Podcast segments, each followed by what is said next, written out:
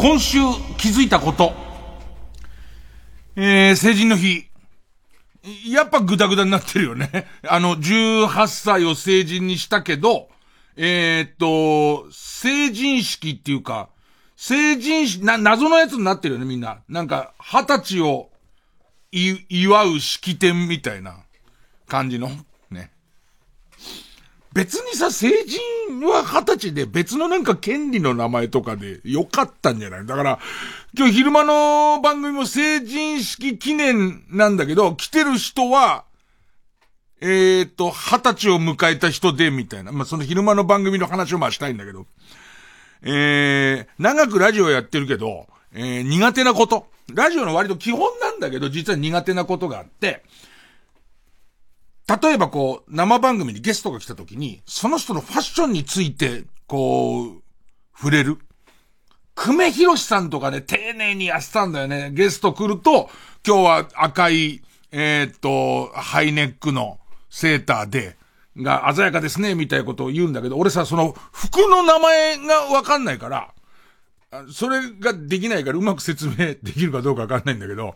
今日、その、え、富士の生、生番組の月曜日のレギュラー決まったんで、朝早く家出たんだけど、えー、っと、その時の自分のファッションがね、まあ今着てるやつなんだけど、えー、っと、最近は、五十肩がひどくて、えー、ちょっとこう、肩、肩を上げるのがきついから、緩めの余裕のあるトレーナーを一気にいっぱい買ったんで、もうファッションもクソもないの。その無地の茶色いトレーナーを着てて、何の模様もなければポケットもないような、えー、茶色のトレーナーの上に、先週も言った、えー、2022年のベストバイ。えー、っと、えー、っと、ベストバイだけにベスト。帰りのタクシーで気づいてすっごい恥ずかしくて、その、ベストバイの1位にベストを選ぶっていう。ね。で、それ、ベストは来る。だから想像してほしいのは、えー、茶色の何の変哲もないダブダブのトレーナーに、上に、まあ、濃い灰色、黒のベスト。でいて、えっ、ー、と、パンツが、まあ、黒一色。で、えっ、ー、と、黒の靴。で、それと、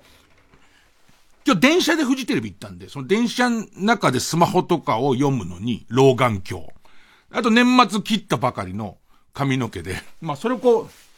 玄関に一応鏡とかあるからパッと見て思った。ら、これ誰かに、誰かのファッションに影響されてるな、誰かによく似てると思いながら家を出たんだけど、ピンとこないのね。えー、っと、茶色と黒、で、ベスト、メガネ、で、えっと、借りたての髪の毛、ね。で、地下鉄の中で鏡に映る俺、しかも、えっ、ー、と、豊洲ってとこで降りてそっからゆりかもめ乗り換えんだけど、そう、豊洲の直前で鏡に映ってる、ガラスに映ってる自分を見て分かったんだけど、え、スタッフも今この、この格好、この格好、今のまさにこの格好、キム・ジョンナムにすげえ似てね。もうみんな手叩くぐらい、こ、キム・ジョンナムにすげえ似てんのよ。びっくりするぐらい。そっくりさん番組に出れるぐらいの、ジョンナマ、ジョンナマなのよ、今。で、えっ、ー、と、ハライチの二人の、ね、えー、始めた生番組に、しかもハライチがその番組始まる前の会、会見とかで、伊集院さんが引き受けてくれて頼もしいみたいな話までしてくれて、で、その、えっ、ー、と、ジョンナムスタイルで、カンナムスタイルみたいな言い方してますけど、ジョンナムスタイルでフジテレビ行くんだけど、それがまたさ、えー、っと、それ僕は大スターですよ。そう、頼りにされるぐらいの大スターですから、別にタクシーでフジテレビ乗り付けてもいいんですけど、今後、レギュラーで月曜日出るっていうことは、何かのアクシデントで、えー、っと、えっと、車で行けないとか、えー、っと、それから、えー、レインボーブリッジが落ちたとか、そういうこともあり得るじゃない。まあ、その時休みだと思うけどね。だけど、まあまあ、その、電車で行けない状況があると困るから、えー、電車じゃないけど、車で行けない状況があると困るから、電車乗り継ぎだとどれぐらいで行けんのっていうのを最初試しておこうと思って、で、えっと、地下鉄乗って、で、その後、えっと、バス、で行ったわけ。で、そうすると、バス停がフジテレビ前っていうバス停で、もう本当にフジテレビの入り口の真正面のところで止まるわけ。で、そっから、まあ、ジョンナムスタイルのまま、えー、っと、こう、降りて、まっすぐフジテレビ入るところで、いきなりで、ウェルカムで警備員さんに止められるっていう。フジテレビは、あの、スタッフは、あの入校証をつけるんだけれども、えー、と、タレントはスターは、ね。無名タレント別ですよ。スターは一応顔パスで通るルールになってるんですけど、そこでがっちり止め、そりゃそうですよね。ジョンナムの可能性ありますから、亡くなってるっちゅうの。そんなね、朝のスタートでしたね。で、えっと、ポカポカっていうフジテレビの、えっと、昼の11時45分から2時45分までの3時間の生放送で、で、そこに月曜日レギュラー。ね。えー、っと、原市の二人と、えっと、神田愛花さん。だから、なんかさ、ジャンク色異常に強いよね。特に月曜日。原市、あと、えー、っと、あの、神田さん。まあ、神田さんはね、日村、日村夫人だから。でいて、俺でしょね。まあ、こう、ジャンク色強い曜日で。で、まあまあ、なんか裏話とかありますか？みたいなことで言うと、僕が一番驚いたのは、楽屋に入ったら、楽屋にさ、ちょっとしたこう、お弁当とちょっとしたお菓子みたいなの置いてある、ケータリングと置いてあるんだけど、そのケータリングのど真ん中に、ズイムのエビが、わかりやすくドンってあるんだね。聞いてるぞっていう誰かの。ね、スタッフの誰かが、お前はなんかこう、えっ、ー、と、お昼のパロマな感じのピクニックベースを出そうと思ってるかもしれないけども、聞いてるぞっていうメッセージがズイムのエビなんですよ。があったりとか、えっ、ー、と、それからね、ポカポカポーズ。番組の終わりに、笑っていいともというとこの、明日も見てくれるかな？いいともみたいな、あの感じで番組で一番最後に、せーの、ポカポカっていうのをやるわけ。ね。で、それを、まあ、入ってリハで練習みたいなのするこういうポーズになりましたんで。で、だって、今回が1回目だから、今回やることがもうお手本になるわけじゃん。そのポカポカっていうポーズが横向いて、ジャブを2、3度繰り出すっていう、え、殴る方のやつなのっていう、あの、ポカポカっていうタイトルは、心がポカポカするやつなのかと思ったら、あの最後のポカポカポーズは、明らかに人を殴ってるポーズなんで、柔らかめに。あれが驚いたかな。あと、えー、みんなが驚いてたのは、えっと、まあ、この1月の9日に始まって、おそらく末長く、もう富士を代表する長寿番組になると思うんですけど、えー、このポカポカが、えー、っと、じゃあ最後にお知らせですなんつって。ね。で、いろんなお知らせあるわけです。こういうコーナーやるから、こういう人集まってくださいとか、ね、それこそその富士の、えっ、ー、と、いいともの流れみたいな、えっ、ー、と、ぜひ参加してほしいみたいな、えっ、ー、と、告知事項いっぱいある中で、え、井の一番にアナウンサーさんが告知したのが、えっ、ー、と、今は3時間ですけど、4月からは2時間になりますっていう ね。それに対して、えっ、ー、と、沢部くんが、長かったもんね、だって。な、長いもん3ヶ月はやるんだって、その3時間で。ね。で、いや、だからこれもスタッフもいろいろ考えたんだろうけど、今はもう SNS とかでごちゃごちゃ言われる時代だから、あの、おそらく3ヶ月終わったところで、時間が縮小されると、それがもう予定調和で決まってたことだとしても、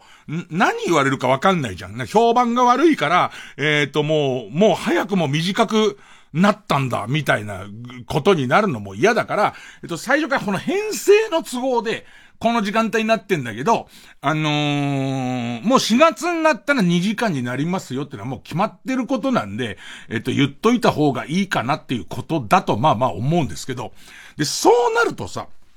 えー、この1月2月3月の3ヶ月間で3時間あるから、えっ、と、いろんなことを試すけど、えー、なくなってくことがあるわけじゃん。で、この1回目のテこ入れは間違いなくもう予定されているテこ入れがあるわけじゃん。そこでいなくなるのだけ嫌なんだよね。あの、いなくなるなら全員。あの、俺だけ、俺だけみたいな。なんかこう、すごいテこ入れって言ってるけど、テこ、入れられたの俺だけみたいな。昔あのテレ東のスポーツ番組だったけどね、俺だけいないっていう。あの、それは番組も変わったんだけど、最終回ですなんつってみんなで、お疲れ様でしたなんていい番組でしたね。みんな、あの、またぜひこのメンバーでやりましょうねって言った次の日から始まったやつが、俺以外は誰も変わらないっていう、あの番組とかありましたけど。えー、あと何かな？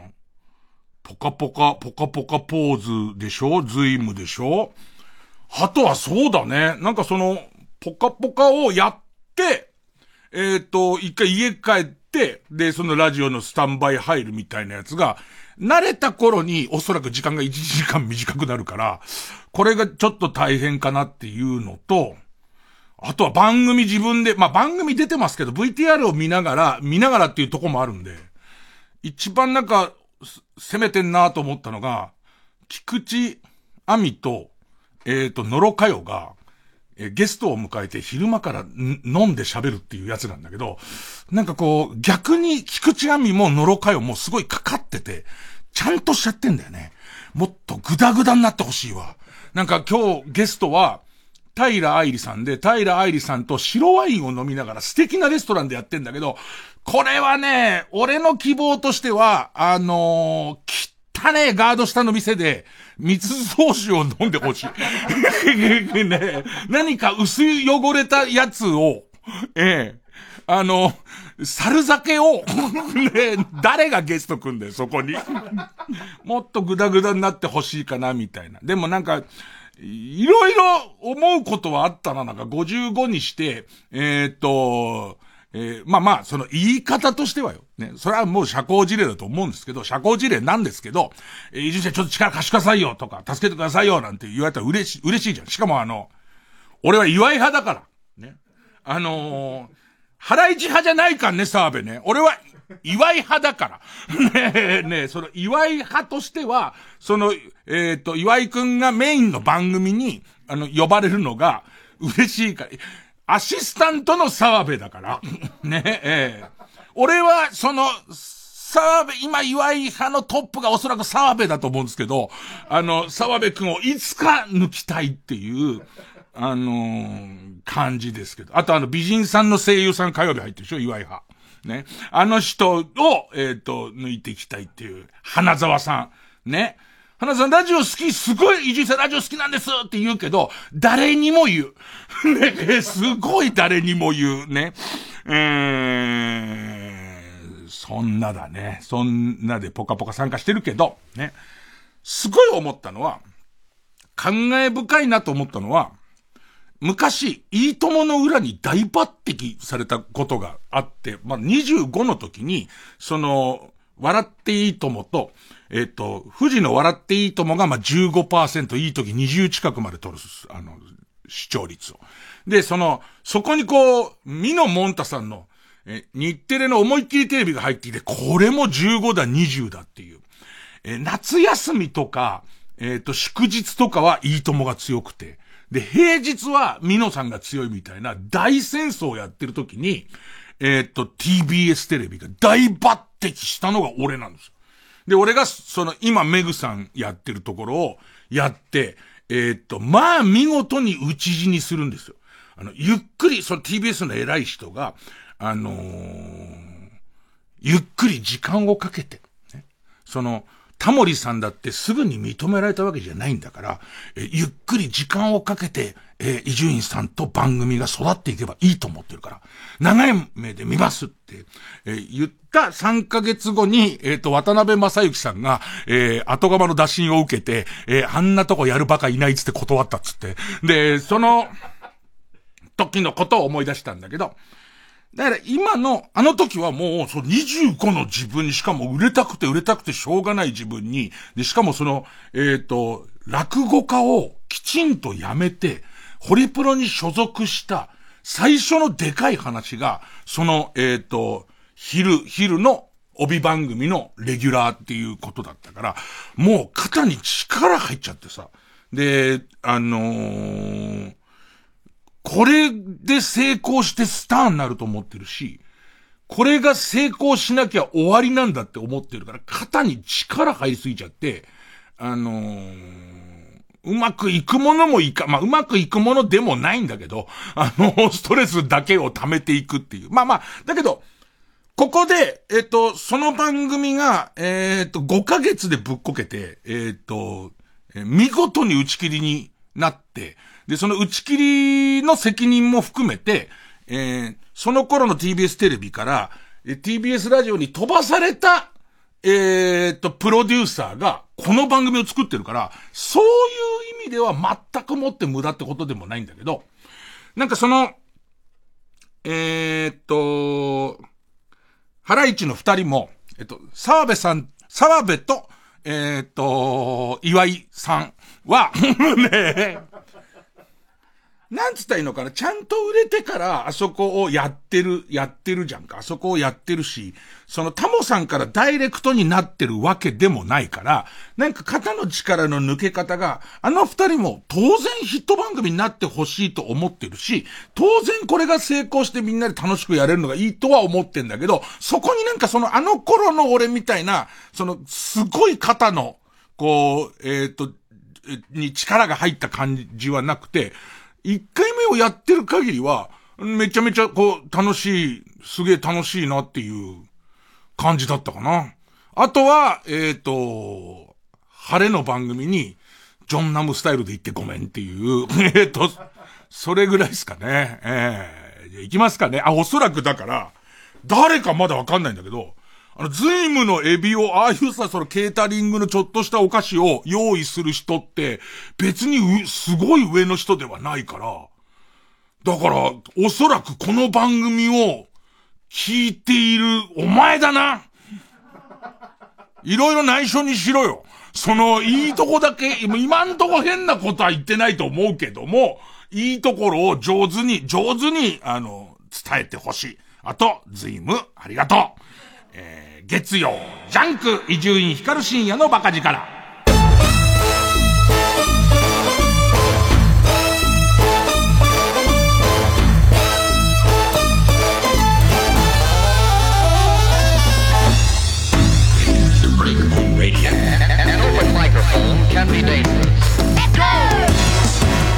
ら、老害のコーナーじゃないけどさ、その、多分、ハライチの二人も、生まれた時にはもう物心ついた時には人気番組としても笑っていいともがあって、でいてこう、富士の昼間といえばタモさんの笑っていいともがある。あそこはタモさんの時間。で、まあその後いろいろあって、えー、っと、地引き網を経て、ね、地引き網を経て、坂上さんが怒り、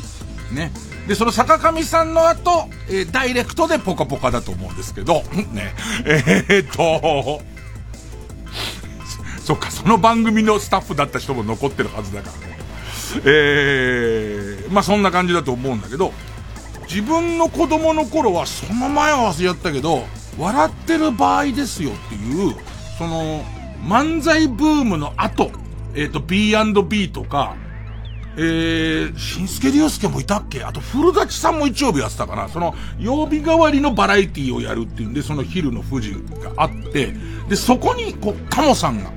で、みんな忙しくなってきたり、まあ、飽きられたりもして、えっ、ー、と、あの、笑ってる場合ですよ、がリニューアルして、一人司会で通すことになりますよ、つって、そこにタモリさんが入ってくるんだけど、この頃のタモリさんって、未だになんで抜擢されたのかわからないぐらい、なんつったらいいかな。基本イグアナのモノマネで出てくる人、サングラスか、あとアイパッチつけて、で、えっと、もうビッタビタのあのオールバックで、イグアナのモノマネでペロペロベロ出してる人だったもん。で、まあ、多少音楽関連で番組はやってたし、ちょこちょこっとこう NHK とかも出てたんだけど、タモさん、もう鬼人だったからね。で、それが、こう、入ってきた時に、全員がなんでって思ったと思う。大丈夫って思ったと思うんだよね。ただ初期のあの、テレフォンショッキングが、めちゃめちゃ受けたんだよね。要はゲストが来ました。で、そのゲストが生放送中に、明日来れる知り合いに電話をかけて、でいて、えっと、まあ例の明日来てくれるかないいとも、が、すごいヒットしていくの。要はただのトークコーナーなんだよ。そこの基軸が、いわゆるこうタレントを抑えるっていうブッキングをタレント同士が生でやるっていう。で、しかも、これ多分ね、後にわかんだけど、文化放送で、えー、っと、小島一慶さんかなんかがやってたラジオの番組に同じ企画があって、丸パクリだったらしいんだよ。で、えっと、この言い方難しいな、いくら時間経っても。最初はガチもガチだったんで、最後の方はね、あのね、ガチじゃないってことじゃないんだけど、ガチじゃないとまでは言わないけど、伊集院もし回ってきたら、えっと、同じ事務所のそのマネージャーとかから、もし回ってきて絶対約束してる人とかいなかったら、誰に回してもらえないかな、みたいなのありました。だから、あの、僕は全然知り合いでもない、えっ、ー、と、斎藤陽子さんって言ったっけアナウンサーさん。回したりとか。あと多分片平渚さんから急に電話来たりとかしてましたけど。でも最初は本当の本当のガチだから、断られることも何度もあったの。電話して、明日なんだけどって言うと、明日ゴルフだからダメだよみたいな、そのタレント同士の生の会話があって、あ、じゃあ、ちょ、他の人かけますわ、とかあったり、今でも覚えてるのは、その、えー、っと、リポーターの亡くなった梨本勝さんだったと思うんだけど、が、かけたんだったっけな、かけられたんだか忘れちゃったけど、誰かが、えー、っと、木曜日に、え電話かけて、明日なんだけど、こう、笑っていいともっていう番組があって、で、これ今生で放送されてるんだけど、ってこのやりとりもあるの。このやりとりも全部ないと、まだ全然メジャーじゃないから。えー、っと、出てくんないかなって、明日はダメなんだよえっ、と、明けて月曜だったら大丈夫なんだけどさ、みたいな話してて、いや、じゃ月曜じゃなくて明日出れる人探してんだよ。で、やってる間に生放送がどんどん進んじゃって、でいて、いや、ごめんごめん、じゃあ、の他の人にするからって言って電話切って、他の人が、えっ、と、金曜日に来るの。で、で、その人が来週の月曜日違う人かけるじゃん。なのに、その、梨本さんだったか梨本さんの呼んだ人だったかどっちか忘れたけど、が月曜日に来ちゃうっていう、だから二人来ちゃうっていうパターンと、あと一回、間違い電話をして知らないおじさんにかかったんだけど、それを悪乗りして、それが所さんだったか忘れちゃったけど、悪乗りして、じゃあ来てくれるかないいともって言って、次の日、えっと、普通の人来んの。で、その、普通の人と、芸能人と、えっと、しばらくの間普通の人何人か繋いでみるみたいなことを、やってるうちに、なんかあの番組変だぞっていうか、あの番組ドキドキする。あと遅刻してくる人がいたりとか、これどれぐらいもう時期的なもの長かったかどこでか忘れちゃったけど、黒柳徹子さんが帰らないって言い出して、ずーっと喋って他のコーナーがもう全部飛んだりとかしてるうちに、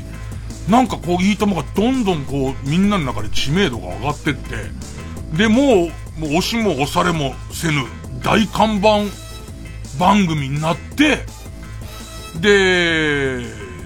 終わって、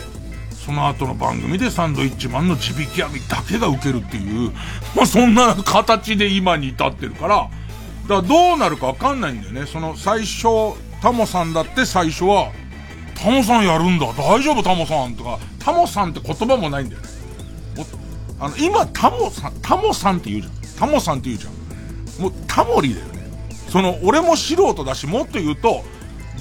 芸能人の中でもさん付けで呼ばれるタイプの人と呼び捨てされるタイプで言うと、うわ、タモリっていう、うわ、タモリ気持ち悪いっていう感じの、その、タモリに無理だって言われてた番組が、じっくりそうやっていろいろ浸透していって、そうやって、そういう番組になってくるんだから、どこでどうなるかはもう多分誰にもわかんない。何が受けるかも多分誰にもわかんないじゃん。まあ、だから、そうやって言われてたのに超長寿大人気番組になった笑っていいともと、えっ、ー、と、タモさんみたいに育てるからって言われて、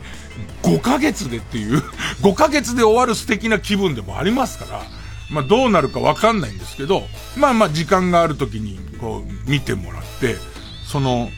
僕が思うのね、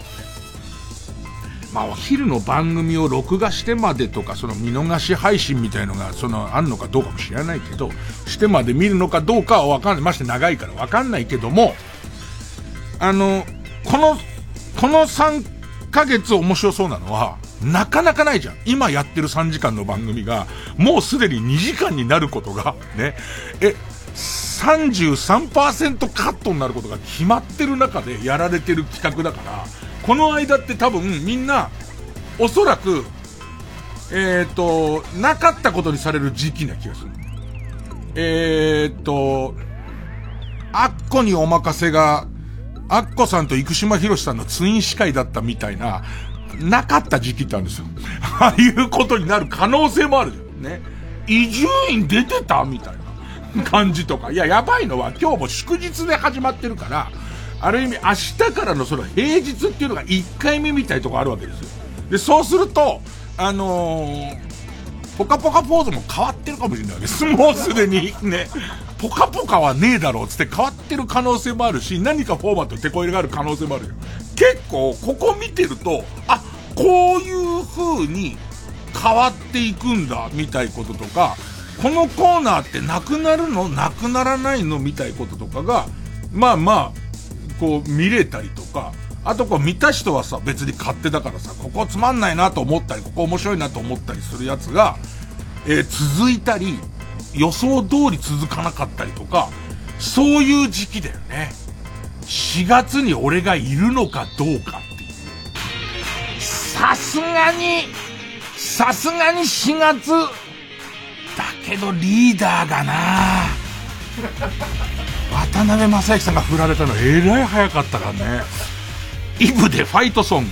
盤上に立って確かに棘を刺すようなこの痛みなど焦燥の正体に夢と勘違いしたくなる心模様いつだってだってからの平原いつだってなんてかすば名言。大人になったって今みたいな友でらったったったただ君のナンセンスが嘘みたいな視界をバックとバナナ。復讐の正体が肺にのめり込んだみたいなマリーさえも寄りかかり合って生きてる人生依存した衝動に名店化けをまとったって役に立つ場所があるなら夜はまだ明け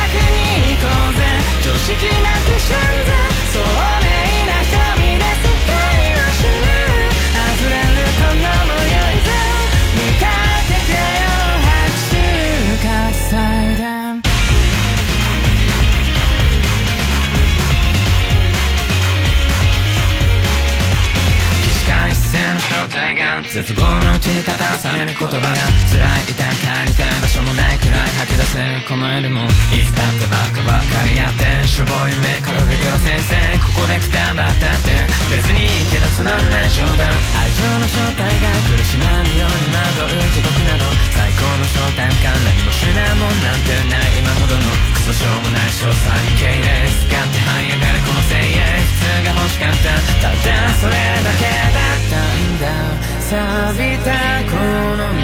ークだけが君を見よう。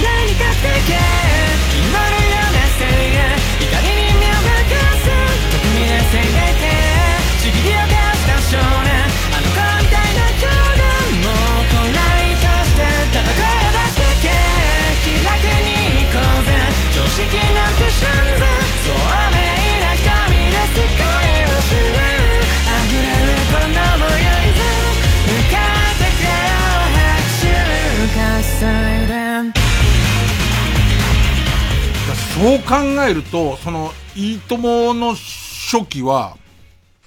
いいともにそれほどみんなが価値を見出してなかったと思う。だから、本当に、もう勝手気ままに、やり放題だったんだと思うんだよね。だから、途中からあそこに出るっていうことがとてつもなく美味しいっていう、その、えっ、ー、と、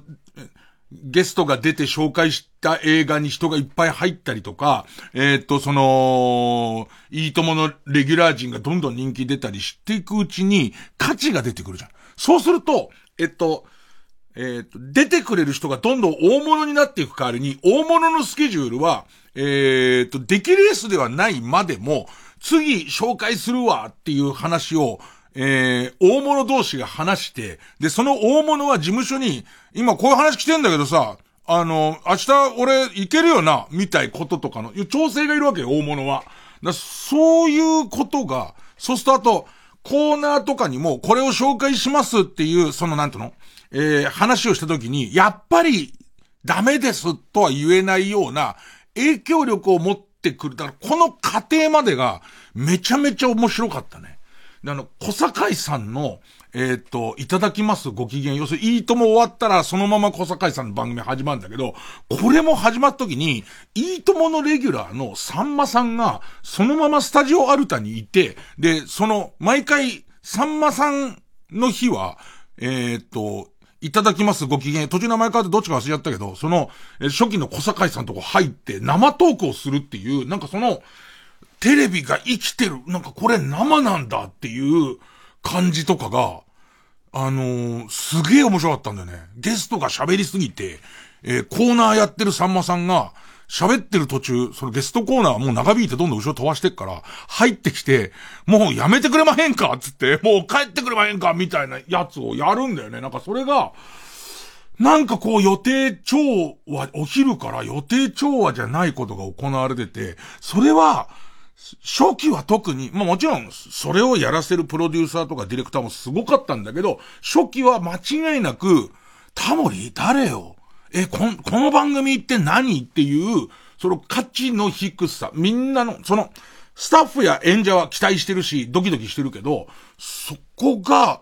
すごかったっていうのは、55のおじさんは、その、子供の頃だから、それが面白かったなで、その後増刊号っていうのが出るようになって、今度増刊号は、あそこお客さんがまあみんな見てるじゃんか。え、終わった後も話してんの？とか、CM の後もこんな話してんのって見出した時に、みんなあそこに行きたいってなるんだよね。だそういうことが、起こらないかもしれないし、起こるかもしれないのの、今はいいところにあって、で、今日もなんか途中でテロップグズグズになったりしてたのね。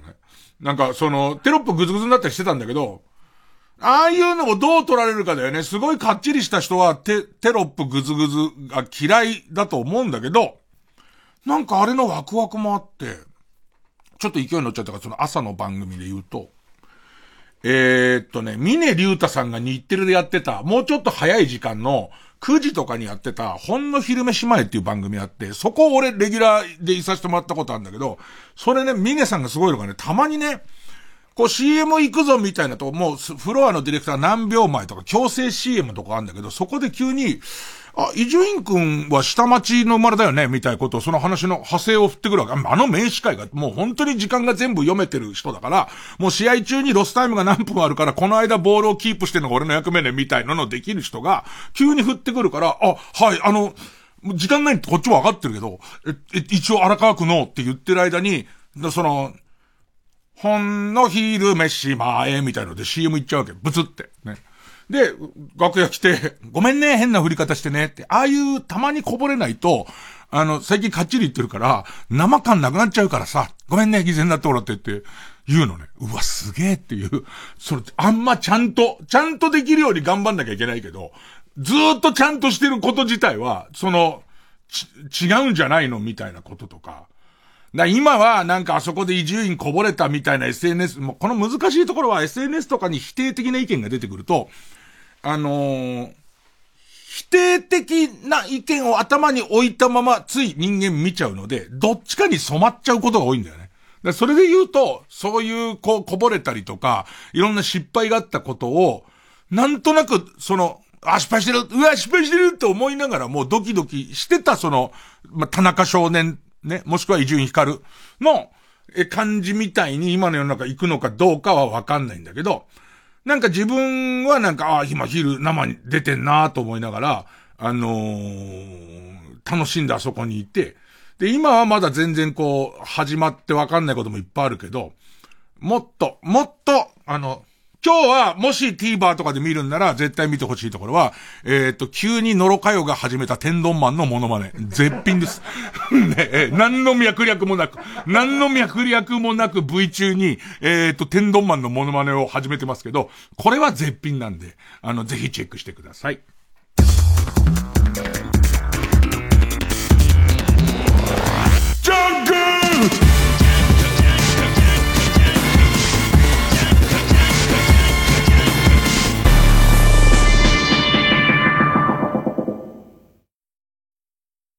TBS ラジオ JUNK。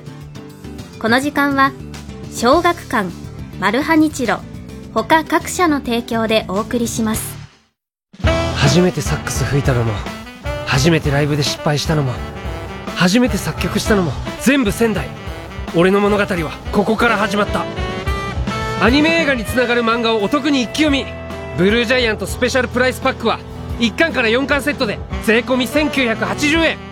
小学館ザ・ビートルズを愛してやまないミュージシャンたちによる年に一度のトリビュートライブ、 Dear Beatles 2023。出演、杉真理、坂崎幸之助、リッキー、上田雅利、清水仁、伊豆田洋之、小泉信彦。TBS ラジオ主催で3月12日日曜日午後5時から。会場は昭和女子大学瞳記念講堂。チケットは全席指定7000円。各プレイガイドで絶賛販売中。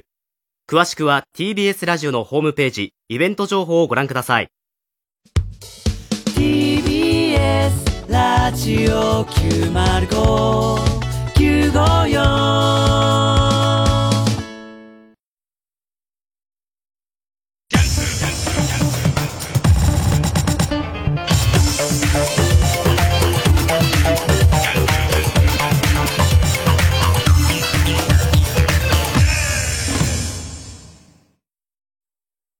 球の存亡をかけた大王イーカとのフリースロー対決。10本の腕から繰り出される反則技を前にしてマルハニッチーロ川崎ブレイブサンダース。どう出るか。次回「パイレーツマルハニッチーロ」俺たちのスポーツマンシップよ。永遠に。やったマルハニチロ。音楽の力による心の復興を。TBS ラジオ主催。つながる心つながる力みんなで作る復興コンサート2023 Supported by 日立物流ロジスティード。3月4日土曜日宮城県石巻マルホンマキアートテラスで開催。仙台フィルハーモニー管弦楽団と森山良子が夢の共演。チケット販売中。オンライン配信でも視聴できます。詳しくは TBS ラジオイベントダイヤル03-5570-5151または TBS ラジオイベントページをチェック。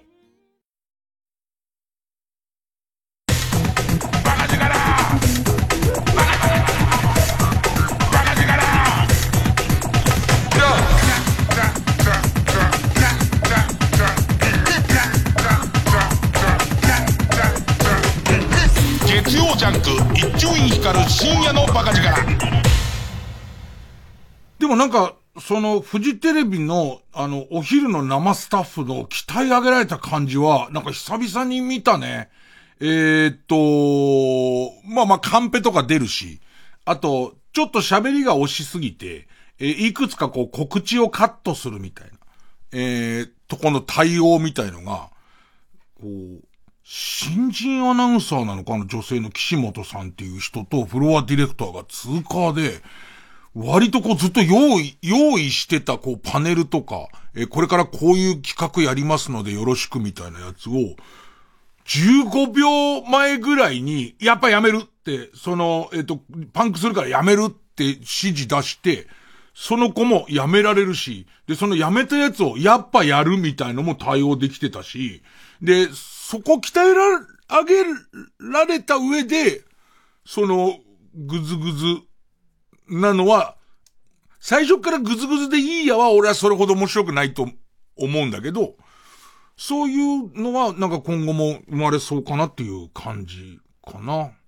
あと驚いたことは、えっと、朝こう家出てくるときにさ、えっと、郵便受けにさ、新聞、新聞を取ってるか。俺新聞取ってるからさ。俺新聞取ってるんだぜ。で、その、そっからさ、スポーツ新聞抜いてさ、そのままこう駅行って、で、えっと、地下鉄乗るわけ。で、で、今日はさ、えー、祝日だから、まあ割と空いてんのよ。割とガラガラだったのね。で、乗りながら、そのスポーツ新聞をバッて広げてこうやって読んでたんだけど、驚いたことが、えっ、と、柿花アナウンサーがインタビューで、朝の聴取率トップになったぜってすげえ喜んでるやつに、まあ、ちょっと驚いたんだけど、その、あお、お前の手柄なんだみたいな、え のが、それの MVP は俺と三村社長じゃねえのと思ったんだけど、その、それはさておきなんだけど、生ってこんなじゃん。ねえ、で、えっと、その地下鉄の中に、そうね、えー、3分の1ぐらい席が埋まってるかなぐらいの余裕の中で、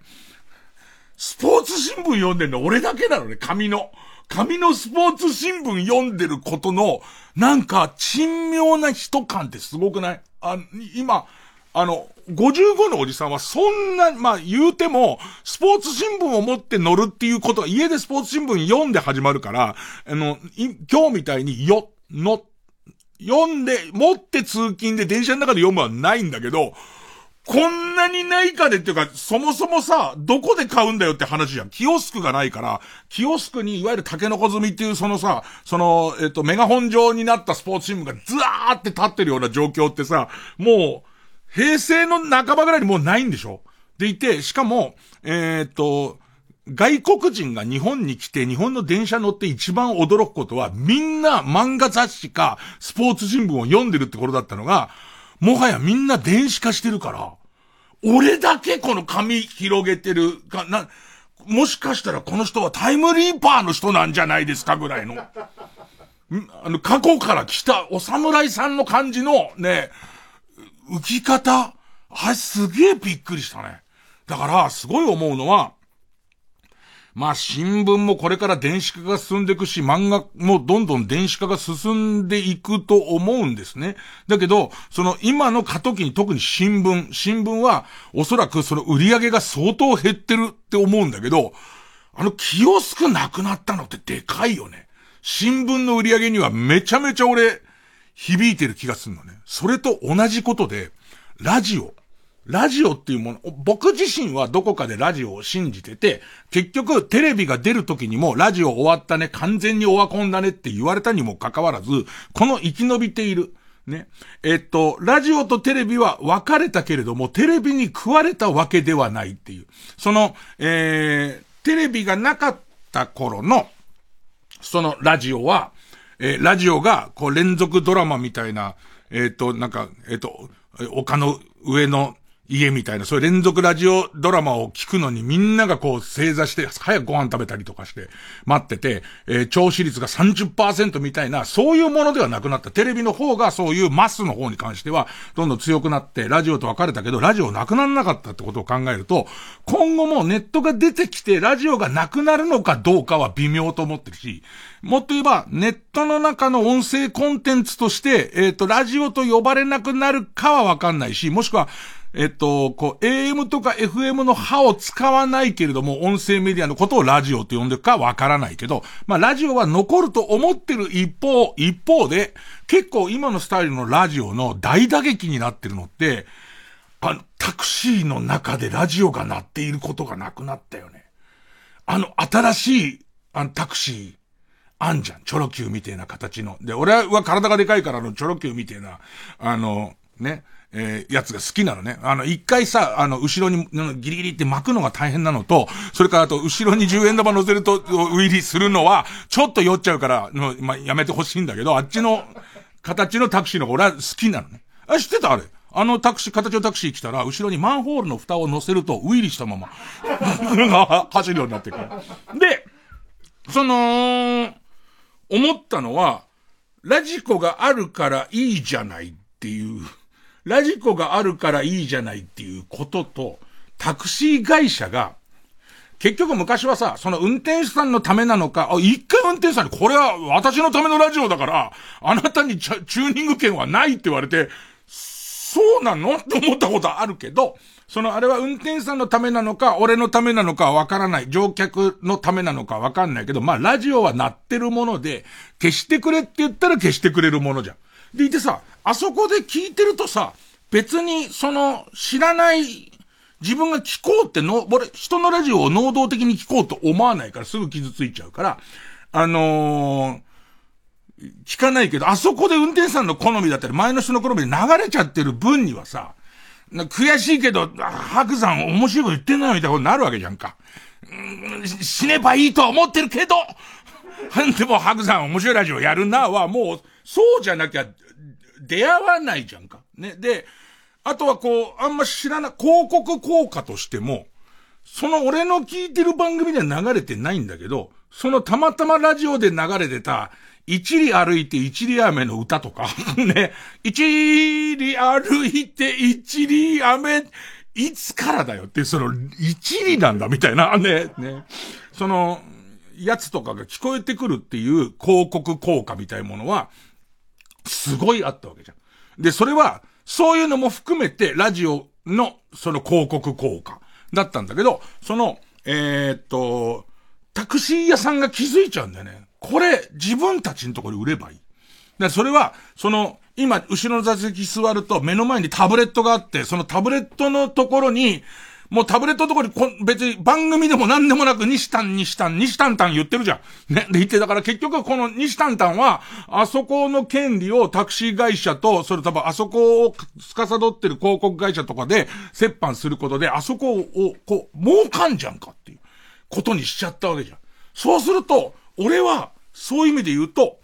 能動的に聞いたんじゃないけど、西丹クリニックの、あのー、やつをすごいあそこでよく知ってたりするじゃん。俺は、その、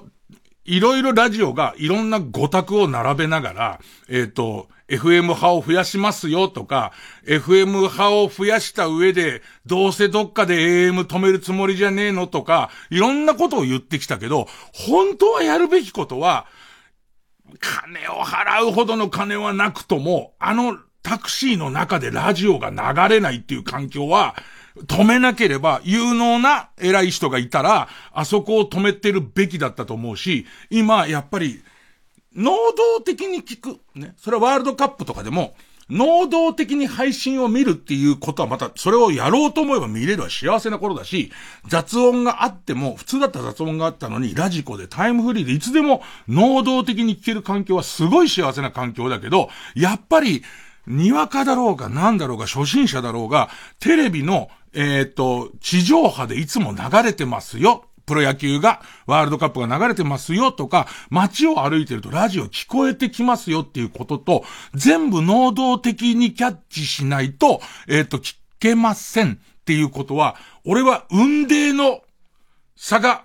あるというのを、えー、黒いチョッキと茶色のトレーナー。まあ、お詳しい方は、色逆、色逆っていうね。あの、チョッキが茶色で服が黒ってまあおっしゃってるかと思うんですけども、まあそう、各思うわけであります。月曜ジャンク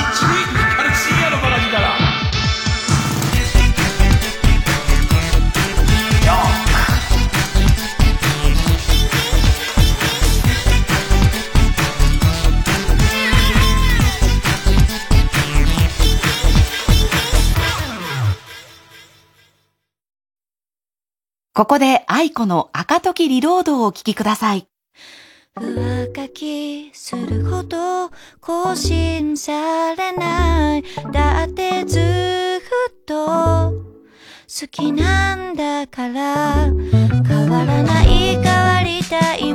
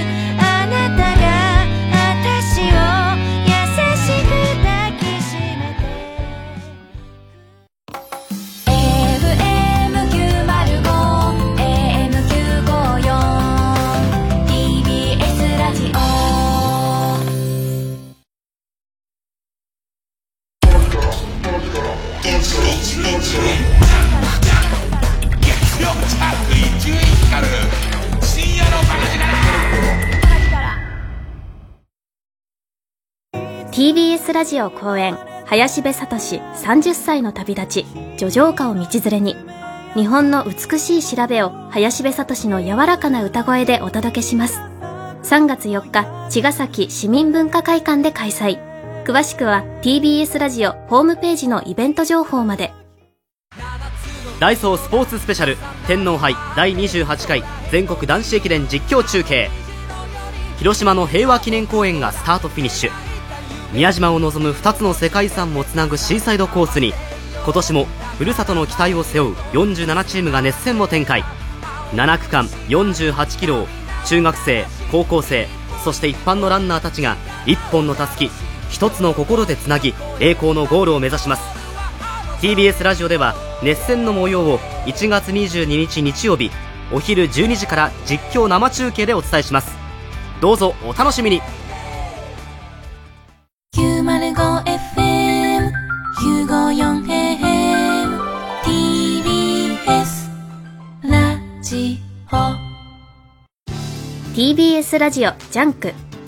この時間は小学館マルハニチロ他各社の提供でお送りしましたジャンク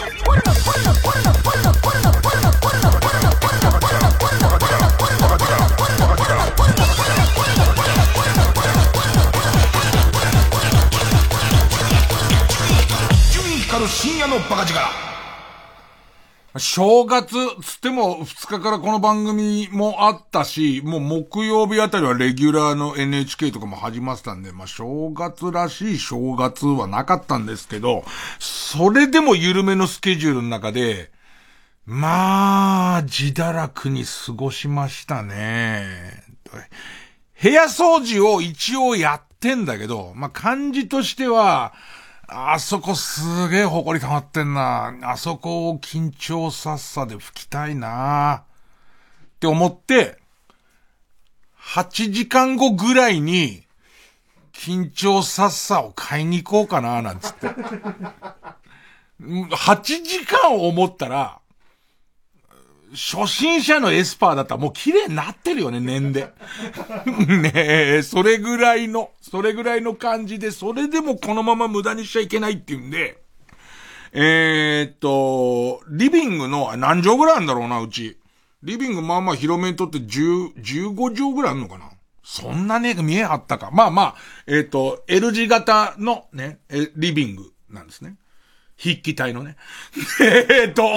ねえ、変な畳売ってんだな。ねえその、あのーリビングの、えーフローリングなんだけど、フローリングのリビングの、えっ、ともうフローリングが下手っちゃって、もう十、十何年、二十年ぐらい何にもしてないから、その、もう全然、ただの板の間みたいになっちゃってるから、そこにワックスをかけ直そうっていうんで、いろんなもんどかしたりとかして、あの、ワックスを、L 字型の長い方を一応こう全部ものなくして、ワックスすげえピッカピカになるよ。そのワックスをやる前に、まずなんか汚ねえのがついてん、よーく見ると、フローリングにも汚ねえのがついてるわけ。なんかその、えーっと、俺が3年に1回脱皮するときに出るネバネバみたいなやつが、ね、あの、ついて、その上に埃が溜まったりとかして、なんかこう、汚ねえのよく見るとついてるわけ。で、それなんかもうガム剥がしみたいなやつとか、あと、それのために買った、ガム剥がしのすげえ熱くなる、ヒートガンだ、そうだ。えっ、と、マキタとか両備とかの、電動工具の、そのヘラみたいのと、その熱風が出るドライヤーみたいのがついてるヒートガンみたいので、こう、こそぎな、熱しながらこそいだりとかして、で、綺麗にして、で、その上を、その、それにすと思ったらワックスでワックスを3度塗り、1回塗って、40分くらい待って乾いて、もう1回塗ってってやって、したらその L 字の長い方がもう、べっかべかになったところで、一応今年は終わりましたね。多分来年。で、そこでね、まあ、バチというか、まあ、慈悲というか、両方なのかな。その L 字の、あの、まあ、とにかく最近寒くてさ、寒くて L 字のそのでかい部屋の、え、エアコンの効きがどうやら悪いというか、なかなか温まらないと。で、そしたらその、えっ、ー、と、まあ、L、L の長い方と、まあ、その残りの部分の間のところに、カーテンを、あのー、遮熱、遮光のカーテンをつけて、この狭さにすれば、えっ、と、あったかくなるの早いじゃんっていうことで、多分12月の15日ぐらいにカーテンレールとカーテン買ったと思うんですけど、で、ずっと見ててもつかないね。俺の粘土力、最古金年数では、あの、つかないんだよ、あのカーテンっていうやつがいろいろやんないと。ね。で、俺ツイッターでもカーテンつけなきゃってつぶやいてるはずだから、それを見ると何日やってねえんだよってことなんだけど、思ってそのカーテンをつけたんだけど、多分、今ガラスの向こうで金子ディレクターが俺に向かってる熱視線は、え、それで石井さんどうなったの？どんな面白いことが起きたの？ではなくて、CM に行けってこと。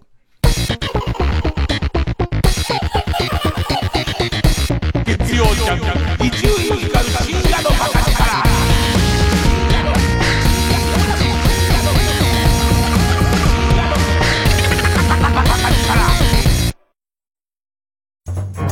グラミー賞9回受賞。ジャズの歴史を背負いその最前線で幅広く活躍を続けてきた生ける伝説。ウィントン・マルサリスが4年ぶりの来日。TBS ラジオ後援ウィントン・マルサリス・ Septet in Japan 2023 3月23日24日は新宿文化センター大ホール。25日はサントリーホールで開催。23日にはスペシャルゲストとしてピアノに小曽根真ベースに中村健吾を迎えます。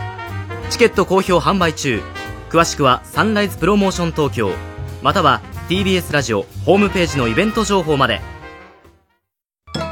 桂宮治です。これが宮治でございます。初の番組イベント。TBS ラジオ主催ようこそ宮治でございます。2月22日お茶の水全電通ホールで開催します。いつもどんな方が番組を聞いてくれてるのかぜひお顔を見せてくださいね。詳しくは TBS ラジオのホームページイベント情報をご覧ください。第二次世界大戦直前上海のバラと呼ばれた実在の日本人ダンサーマヌエラの愛と激動の半生を。音楽ダンス芝居で描く注目の舞台。パルコプロデュース2023マヌエラ。出演玉木亮。渡辺大パックン。宮崎修斗。宮川博ほか。TBS ラジオ公演で1月15日から池袋東京建物ブリリアホールで上演。チケット好評販売中。お問い合わせは03-3477-5858パルコステージまで。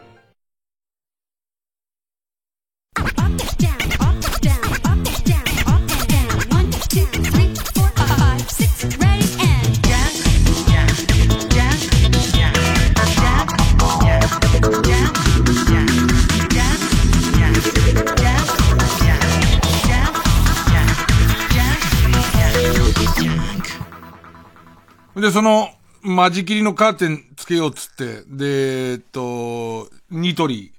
あの、池袋の東急ハンズとかニトリになってさ、で、あそこがもう楽しくてニトリばっか行ってんだけどさ、で、その、ニトリ行って、カーテン買ってきて、一応採算もして行ったんだけど、2メートルを買おうか、2メートル10を買おうか、すげえ迷った結果、2メートルを買って帰って、で、なんとかつけたんですね。で、そのカーテンをつけたんですけど、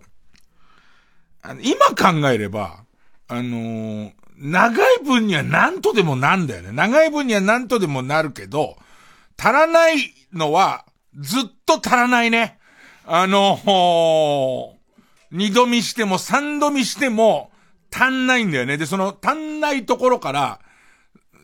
別にさ、10センチ足りなかろうが、えっ、ー、と、本当に、えっ、ー、と、5ミリ足りなかろうが、隙間風は入ってくるんだろうけど、やっぱ10センチのなんかその微妙な空いてる、うわ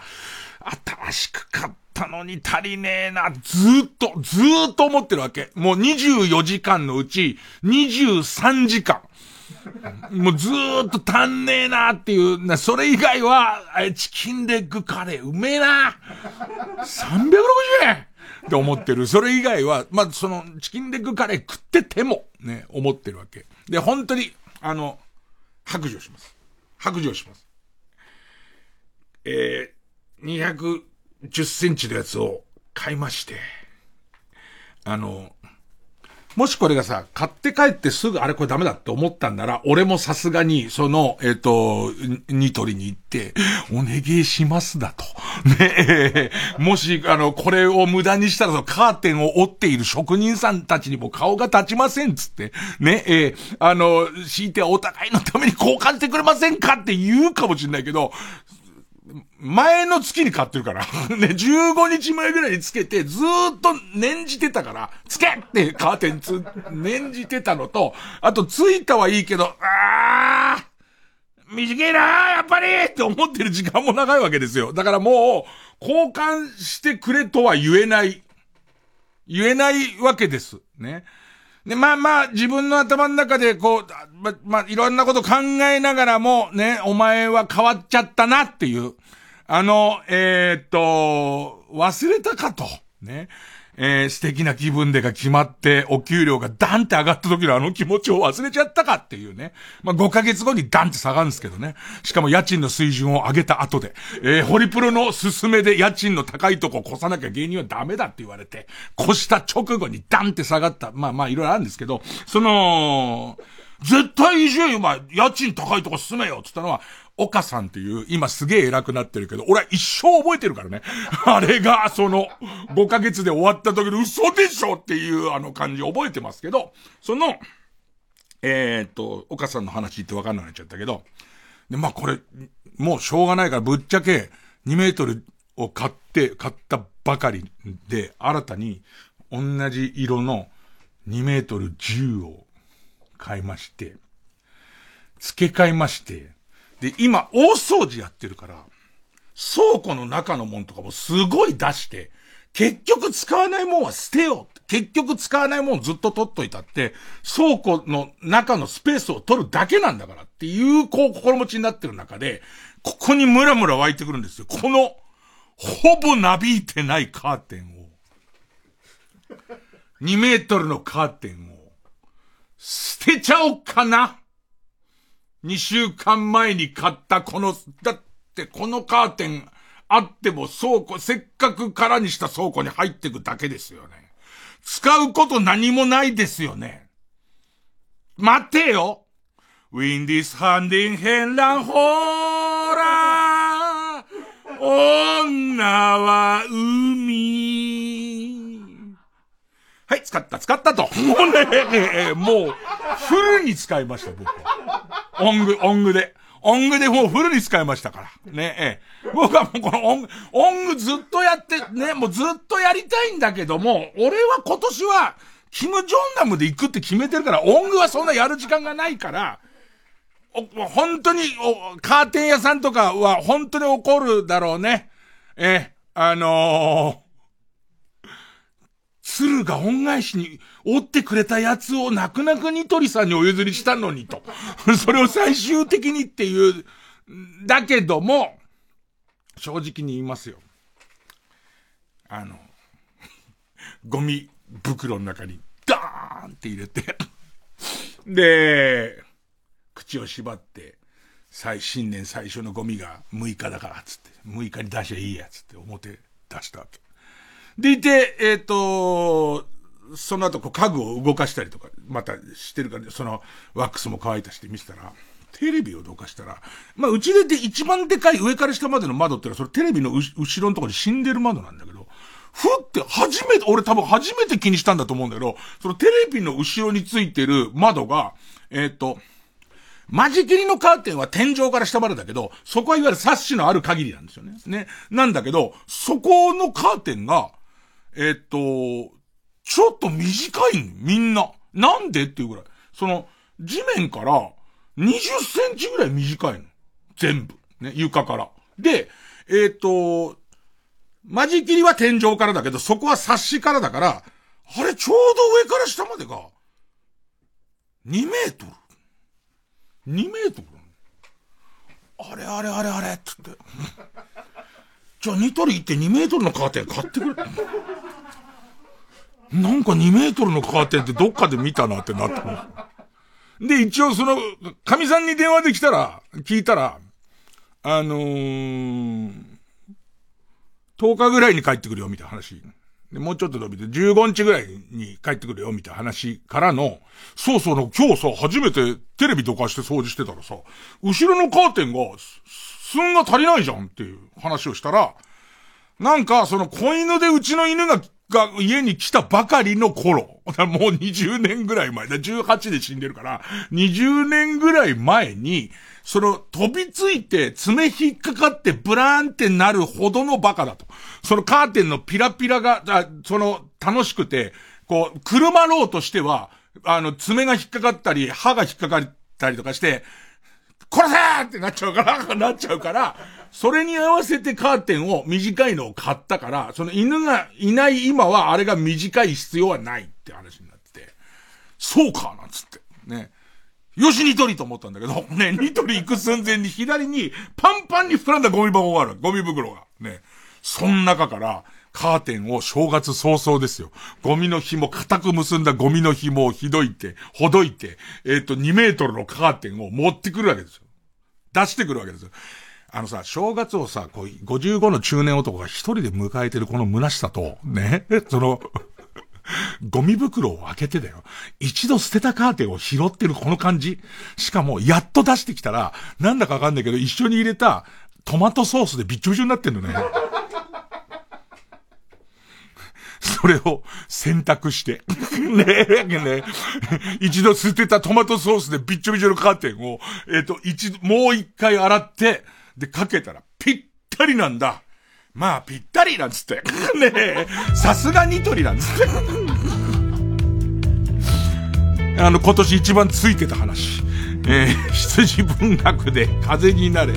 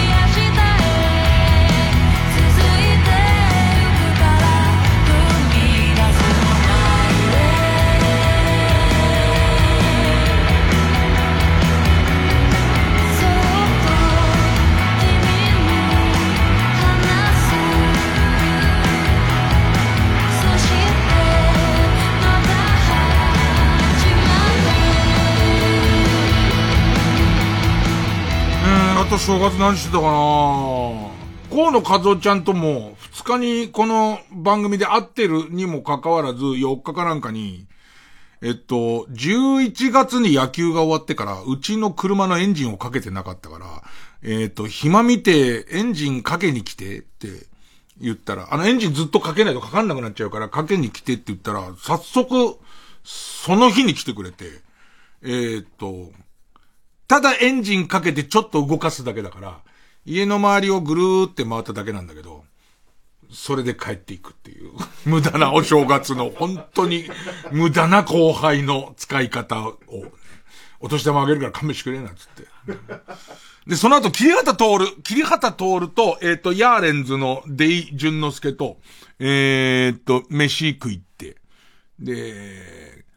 なんか途中でこう、ラジオの話になっちゃって、昼間のラジオの話とか、いろんなラジオの話になって、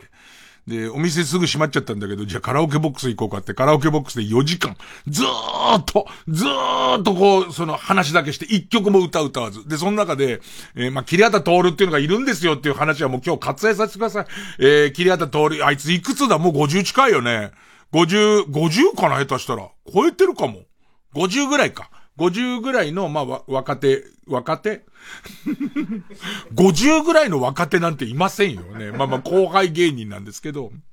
桐畑徹が、その売れない芸人の桐畑徹、まあ、付き合い長いんですけどね、その桐畑徹が、2022年に一番嬉しかったことがあるっつってね。なんかたまたまネットの、ネットの番組とかネットのコンテンツで、なんだかわかんないけど、えっ、ー、と、河本博人と、真島正俊が出てる何か企画もんの、えー、動画があったらしいの。でいて、で、よく、そんなのによく二人が出たなって思う。俺はその実物を見てないから。そしたら、えー、っと、なんか、ペ、ペットの、ペットの毛切ったりする人、なん、なんていうの？悪、悪者？そう、いたずらに切ったら悪者だよ。ね、虐待？ね、あの、綺麗に切るトリマ。トリマーのなんか名人みたいな人が、そのロケ VTR で映ってて、その、ワイプの中に二人がいて、でいて、なんかその、えっ、と、いう、そういうこう、動画があって。そしたらなんかそこにこう、お客さんの犬かなんかがついついこう乱入してきちゃったりとかして、そのワンちゃんが来て、どうしたの？どうしたの？ってこうなる。ね。ね。ワンちゃんちょっとおとなしくしててねって、どうしたの？寂しかったの？ってこうなってるんだけど、それを見た、河本博人が、にゃんこ祭りになってるっつった。で、これが、その、えっと、桐畑通るのにゃんこ祭りっていうのは、桐畑通る以上に説明しづらいことです。もう、桐畑通るの、まあ、一生懸命俺らも火つけようとしたんで、俺らにはめちゃめちゃウケるけど、まあ、滑り続ける芸事で、えー、っと、一人で、まあ、あいつは本当は漫才なんだけど、一人でやる芸で、えー、っと、猫が、猫が現れたら、猫を見つけたら、どこでも始まる。どこでも始まる。記載にゃんこ祭り。つって。でいて、こっち側からお題を言うんだよね。えー、っと、そうすると、例えば、刑務所。って言うと、えー、えー、えー、110、113番。今日はお前は1000番だ。つって、なんか言われながら、はい、わかりました。って1000番の機械を見てるところに、あれ？どうしたの？猫ちゃんの声入ったの？入ってたの？え、ここが？狭くて？えっ、と、入りたかったから、そうなのっていう、こう、謎の猫出てくると、そうすると、その後、にゃんこ祭りつってたらずっと歌ってるだけの芸事なんだけど、それをなぜか河本博人が知っていたと。この今聞いてる人のほとんどしか知らない、にゃんこ祭りを、まさかの河本博人が、偶然出会った動画の中で、まあ偶然というか彼も好きだ、世代的に大好きだし、見てたら、まさか普通の例え話として、ね。犬がその、画面に入ってきちゃうのを見て、どうしたのって言って鳥羽を見て、あ、にゃんこ祭りになっちゃってるねって言って、マーシーが、そうだねって言ったらしいんだよ。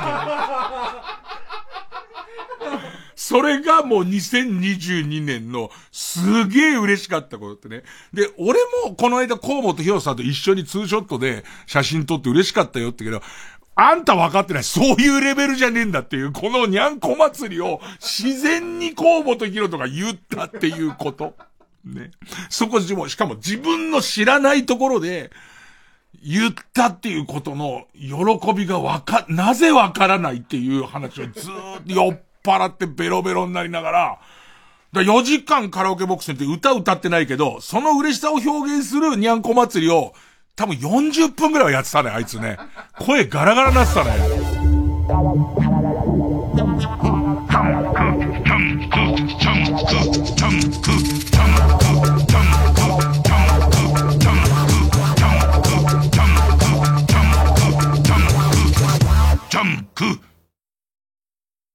TBS ラジオジャンクこの時間は小学館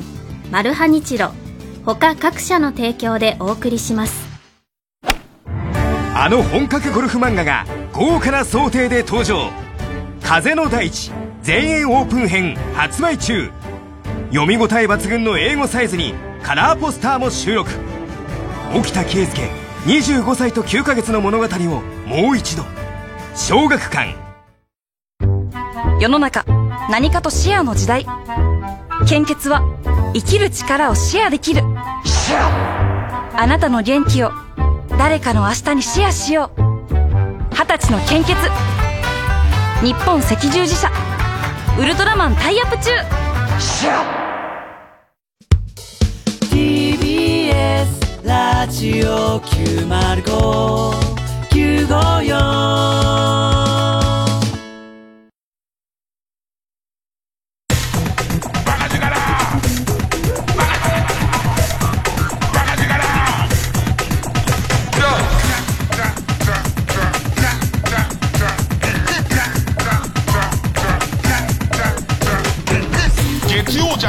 一丁院光る深夜のバカ力。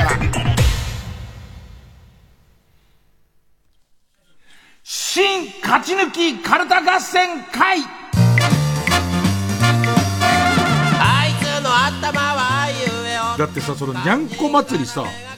俺も相当押したしえーとクリームの上田くんも押したし小坂大魔王もピコ太郎が押して全く流行んなかったもんね。にゃんにゃん、にゃんにゃん、にゃんこ祭り。でその後なんかあいんだよね、その多分。その刑務作業だったら、刑務作業のことが、懲役何年、にゃんこ祭り、みたいな。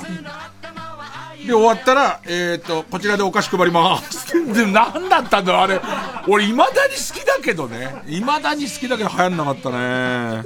さあ、えー、新勝ち抜き体合戦会ですが、えー、まあ、連続でスペシャルをやったせいで、えっ、ー、と、なかなかこう途絶えていて、えー、いつもネタを書いてくださる方も、早く再開しろとかあったと思うんですけど、えー、今週はですね、新しいテーマ、新しいテーマを、えっ、ー、と、大量に、開けていきたいと思います。えー、まず最初はペンネーム背中にはいつも幸せのポップコーン、そしてペンネーム、どんな問題でもかかってこいさんが、えー、提案してくださったカルタ、こちらです。魔法少女、イジュピカちゃんカルタ。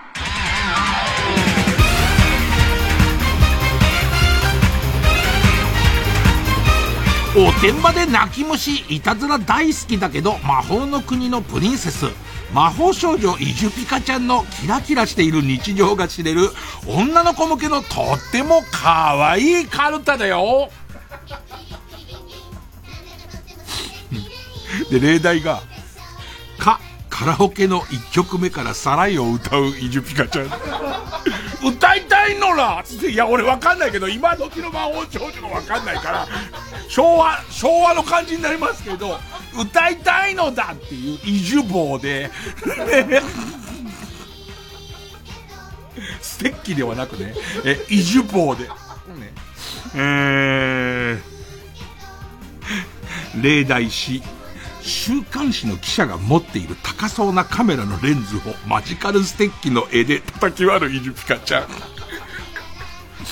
えっと、あの、みんな想像してる普通のアニメの、えー、マジカルステッキはハートでしょ。ね、あの、コンドルの頭ですから。内田祐也さんの、ね、内田祐也さんの遺品だそうですけど、えっと、二品ところがコンドルのやつですから、あれで、あれで、ね、ていって言いますから。ね。いや、アニメ化してほしいななんかあんだろう、なんなのらとか、可愛い口癖はあってほしいよね。可愛い口癖を言いながらとんでもないことをやるっていうね。あの、魔法より先に魔法で解決しないで、目をついたりしますからね、ステーキの。あの、真鍮の、新先っぽの減らないように真鍮のところで急に目を。うーん。しかもなんか、くるくるピピンパピラッピピみたいなやつの途中で急に目ついてくるからね。無言で。ねえ、あの、なに、くるくるくるんぱ、いじゅ、いじゅっぴかのとこはちょっと警戒するじゃん。くるくるピッてつついてくるから、せいってくるから、怖っていうみんな。うん。えー、例題は、初めて行くお店の予約は、天竜源一郎の声真似で撮るイジュピカちゃん。おじゃじゃ、あの何が我々に試合と思ってんですけども。はぁなんて。はぁっつって。どうしても、いけます。じゃあ、夢にあったと思ってるんですけど。すいません、もう一回お願いできますか ?7 時半から3人、出演席でっていう。すいません。マジカルですけどね。マジカル、マジカルセブンスターを、その、魔法のやつですよ。別に魔法のやつですよ。ニコチンもタールも入ってないです。魔法のやつ。えー、くだらねえなえー、えー、と、飛んできたキノコを隣んちの犬に食わせて毒味をさせるイジピカちゃん。ほれほれって言うから、可愛らしく。ほれほれほれ。今、もう、もう、令和ですけど、ほれほれ食べてみそって言いますから。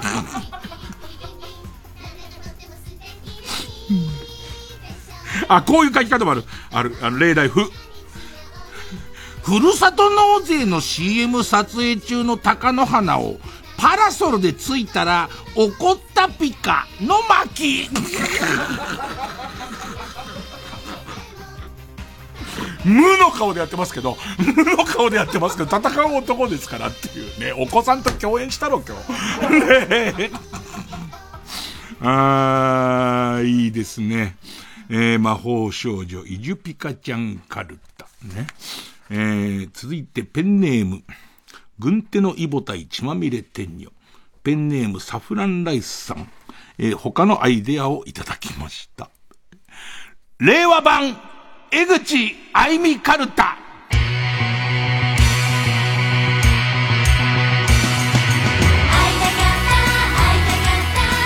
木本康大先生のグッドアイデア。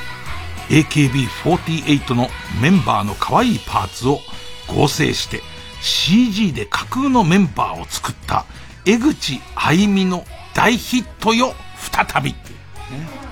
まあまあ、裏テーマとして、忘れねえからなっていう。いろいろとんずらしますけど、全部ヒットしたみたいになってますけど、俺は覚えていますっていう。むしろ成功した企画の方を一切覚えていませんと、ね。えー、全人類を対象とした令和版の江口歩みを作り出そうというカルト。あい、これ読み方をさ、忘れちゃって、まなみだっけあいみだっけなんだって、アイスの実かなんかのキャラクターだから、多分あいみでいいんだよね。さっていなくなったよね。さーって。もうアイスだけに、溶けるがごとくいなくなったよね。えー、えー、例題、け。競馬場にいるおじさんのボールペンを乗っけた耳。赤ペンね。赤ペンをっていう。でも聞いたらさ、今競馬新聞全然売れないって言ったね。その、自分がスポーツ新聞全然見ないって言ったら、競馬場に行くバスの中で意外に競馬新聞持ってる人いないって言って、あ、そういうもんなんだ、みたいな。えー、で、TKO 木下の性格だ。えー、な、成田祐介のメガネ。丸と、丸と四角のやつ。丸と、プレステのボタンなの？みたいな。ねえ。初めてこの間共演させてもらいましたけど。ねえ。えー、市柔道部の耳。漠然とか。で、全部合わせたところで、あの、もう CG で、それこそ、何年前江口愛美とかやってたの？あの頃からしたら相当本物っぽくできますから、ね、あの、柔道部の耳の上のところに赤ペンの乗ってる感じとか、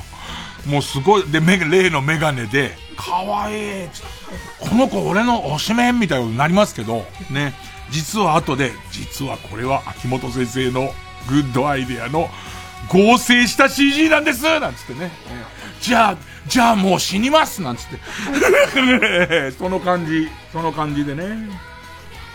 さあ、続いていきますね。えー、続いてはこちら、ペンネームブラックドラゴンズ、ペンネームスズムシ食べたで。みんな大好き、カレーライスカルタ。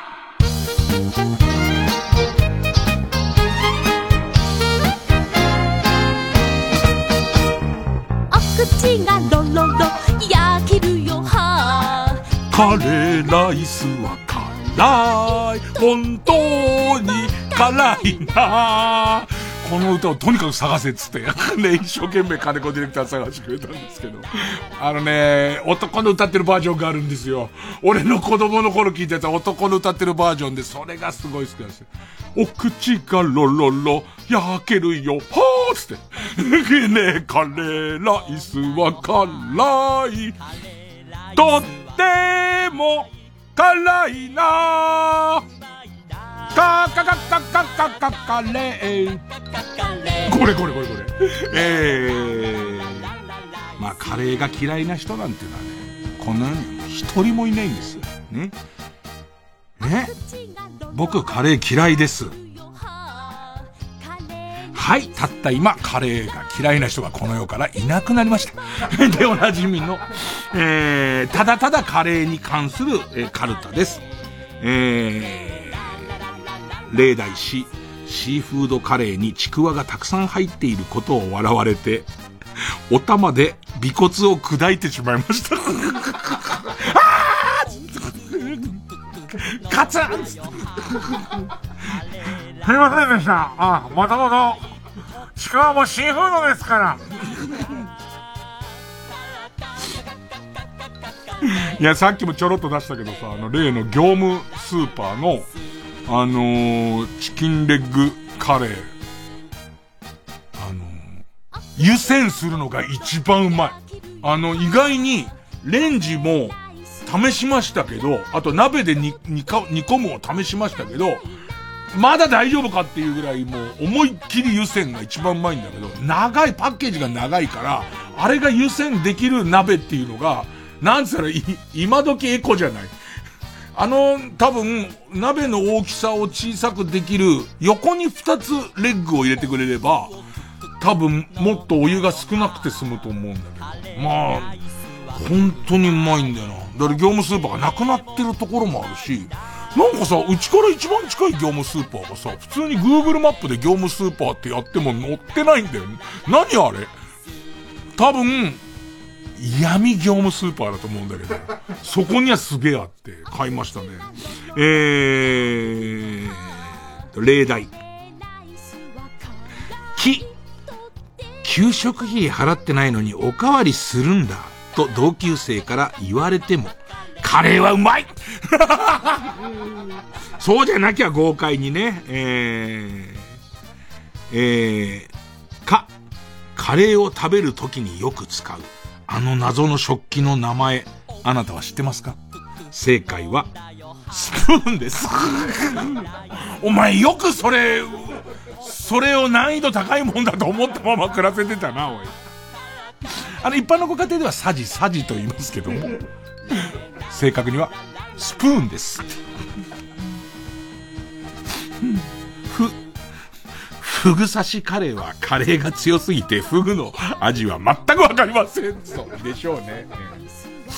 さあ、続いてこちら行きましょう。えー、ペンネーム、舘ひろし。ペンネーム、女の道でこちら。令和、犬ポーカルタ。このね、カルタ僕雑で気に入っちゃったんですよ。令和を生きる僕らは、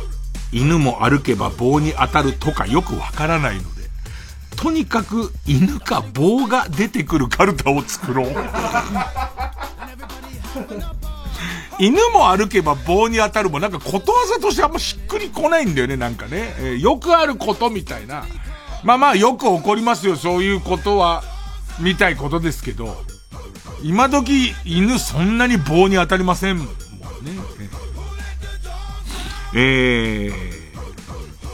どっちでもいいいいみたいな。両方入れようとすると難しいじゃないですか。犬か棒が出てくればいいです。例題か。カルディで買いました。カルディ棒。何に使うんだよ。おそらく、まあわかんないけど、ね、ちょっと意識の高い主婦なんかね、カルディでコーヒーいただいて、カルディ棒をブン、ブンって振ってね、帰るんじゃないですか。ねえ。うん、えー、い、犬の漫画でおなじみ、流れ星銀河。ま、また新しいのやるらしいぞ。俺、宇宙生物出てきて、いろんなのが蘇ったところで止まってるけど、あれ多分終わったと思うんだよ。あれ編が終わって、また新しいの来るらしいですね。えー、ペンネーム、えーと、例題、お、オプションでムチとかろうそくはわかりますけど、この棒って何すか？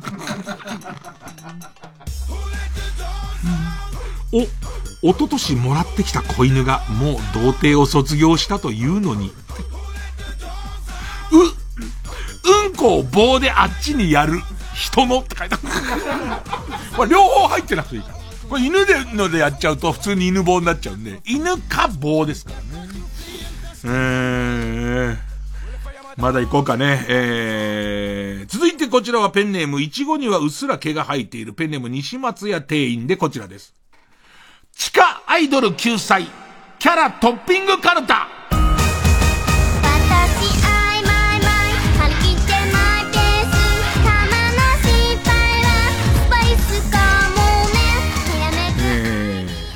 カルタの説明がちょっと雑なんですけど、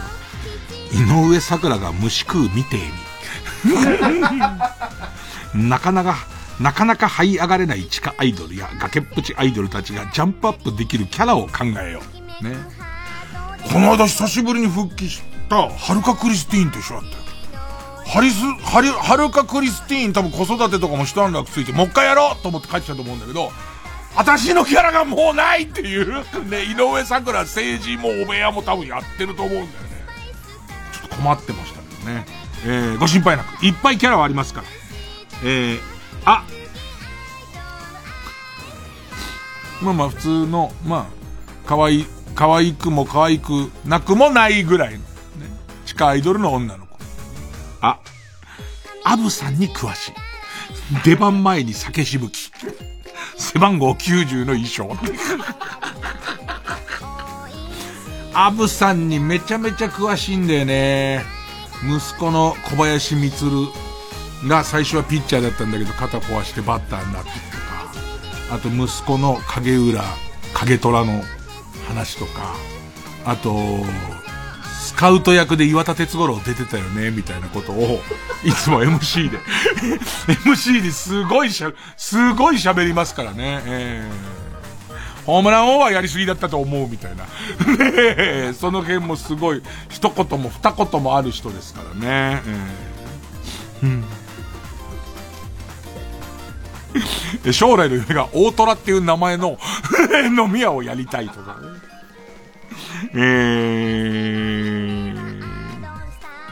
え、え、エゾジカを狩るのが趣味。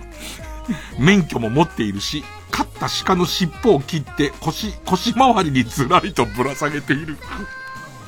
でもさ、あの前の、前の水曜日のカンパネラの前の人、鹿解体ししてたから、で、多分、あの人も、よくわかんない、アイドルではないし、空いてるから、鹿が解体できるはいいと思うよ。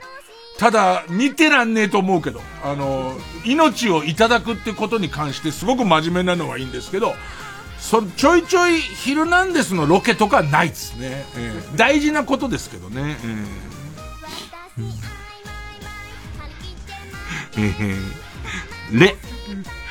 え、冷蔵庫マンさんに会えたら死んでもいいだって。合いそうだけどね。意外に合いそうだけどね、冷蔵庫マンさんとはね。えー、中野あたりにいそうだけどね。うーん。これちょっと被ってんな、例題し、知らない人のお葬式に参加するだって。冷蔵庫マンさんそうだもんね。冷蔵庫マンさんのネタで、知らない人の葬式に行ってみるっていう、冷蔵庫マンさんはいろんな行動をしてきて、それをトークライブで話すの。なんかそれが、あのー、俺はラジオ的な人だなって思って。なんかね、知らない人のお葬式にどれまでこう入って話盛り上がってられるかみたいなネタを一回聞いたことがあります。ね。う、うんこをいやいや食べるキャラだった。いやいや。いやいや食べるキャラ見てらんないよ。逆に。もう、うんこ食べるキャラを見てらんないじゃん。なのに、うんこをいやいや食べるキャラはもうどうしようもないよ。嫌なんだって何度か、うーってなるわけでしょ。見てらんないよ。ねえ。もう歌の後半ぐらいから MC コーナーの前ぐらいから少し嫌な顔してるからね。もうだって嫌なんだから。いやいやなんかするキャラはね、今時受けませんよ。えー、さあ、じゃあ最後もう一個、もう一個いこうかね。ペンネーム、生地に間でシーマ。ペンネーム、お尻拭かない人さん。えー、こちらです。裏、ゲームカタログカルタ。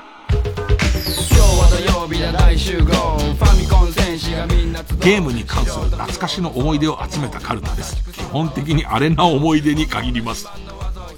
あるよね。なんかさ、俺らガキの頃にさ、親とかおじいちゃんとかが、なんかこう、ブリキのおもちゃのこととかを語るのとかを何言ってんだって思ってたし、逆に言うと親からすると、俺らのその木で作ったおもちゃとかは、思い出が宿るけど、お前らのピコピコになんか、えっ、ー、と、そういうこう、思い出とかが宿らないだろ？みたいなことを言われたけど、そんなことないよね。で、俺らはもう老害になってきたから、その 3D の実写さながらのゲームに対して、いや、こういうのよりも想像力が働いたのはドット絵の頃のゲームだよね、みたいなことを言って、代々こう、おじさんは新しいものを否定していくんですけど、あのーえー、っと、聞いてる人とかがゲームに関する思いいっぱいあると思うんですよ。で、あれなの多いと思うんですよ。えー、え、て、徹夜で鬼武者をしていたからか、中学校の授業中、鬼の幻覚を見る。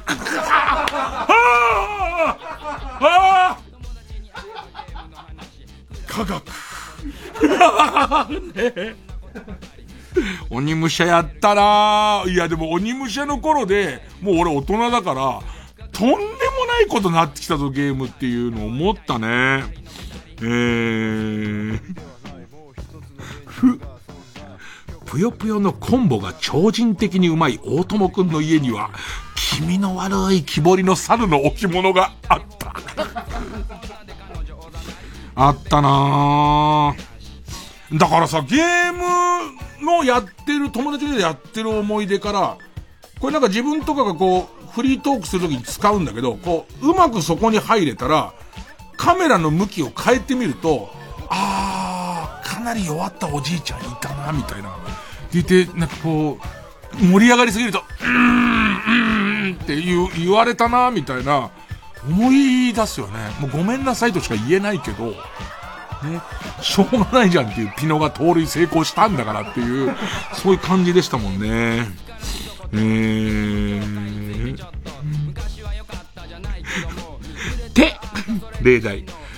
テトリスってさ、ちょっと、エロいよなって木村くんに言われたことがある。え、えー、ちょっと、ちょっとね。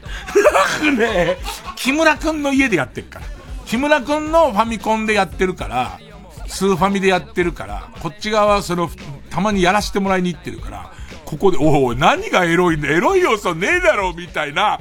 ことは言えないからね。ちょ、ちょっとね、っていうそこを同意しなきゃダメですからね。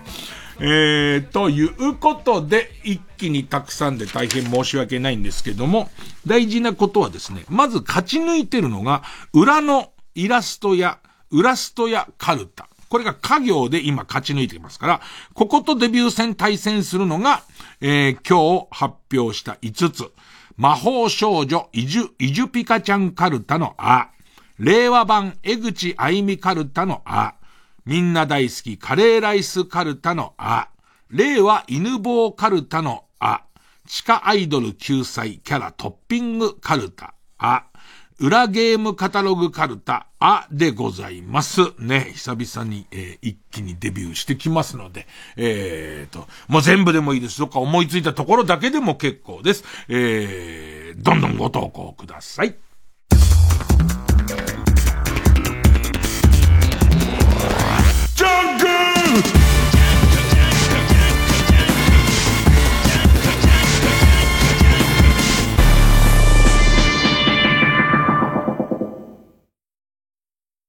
TBS アナウンサーの日々真央子です。地球温暖化や気候変動を抑えるためには、社会全体が協力して脱炭素を実現していかなければなりません。TBS では2023年度に放送センターなど主な施設のカーボンニュートラルを達成します。さらに、水素で動く世界初の中継車、地球を笑顔にする車を導入するなど、CO2 排出の削減に取り組んでいきます。また SDGs キャンペーン地球を笑顔にするウィークなどを通じて貧困や教育、ジェンダーといった様々な社会課題について発信するとともに、その解決を若者たちとタッグを組んで目指すコミュニティ、地球を笑顔にするアクションも動き出しています。SDGs は誰一人取り残さず、安心して暮らせる地球にするための目標です。私たちと一緒に小さな一歩から始めてみませんか？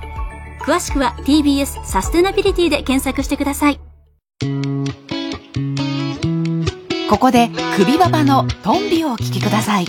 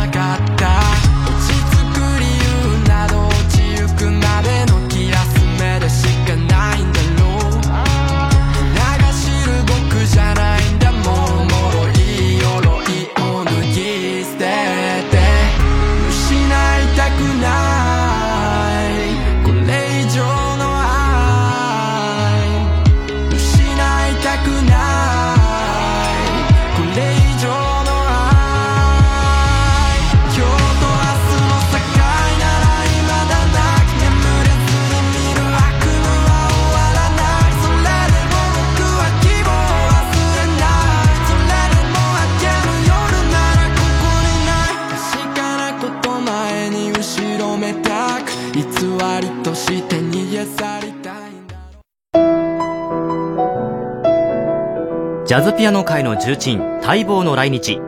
TBS ラジオ後援、ブラッドメルドー・ in Japan 2023。2月3日はピアノソロ。5日6日は with Orchestra。東京オペラシティコンサートホールで開催。 with Orchestra のプログラム詳細は公式ページをご確認ください。詳しくはサンライズプロモーション東京0570-003337 0570 003337または TBS ラジオホームページのイベント情報まで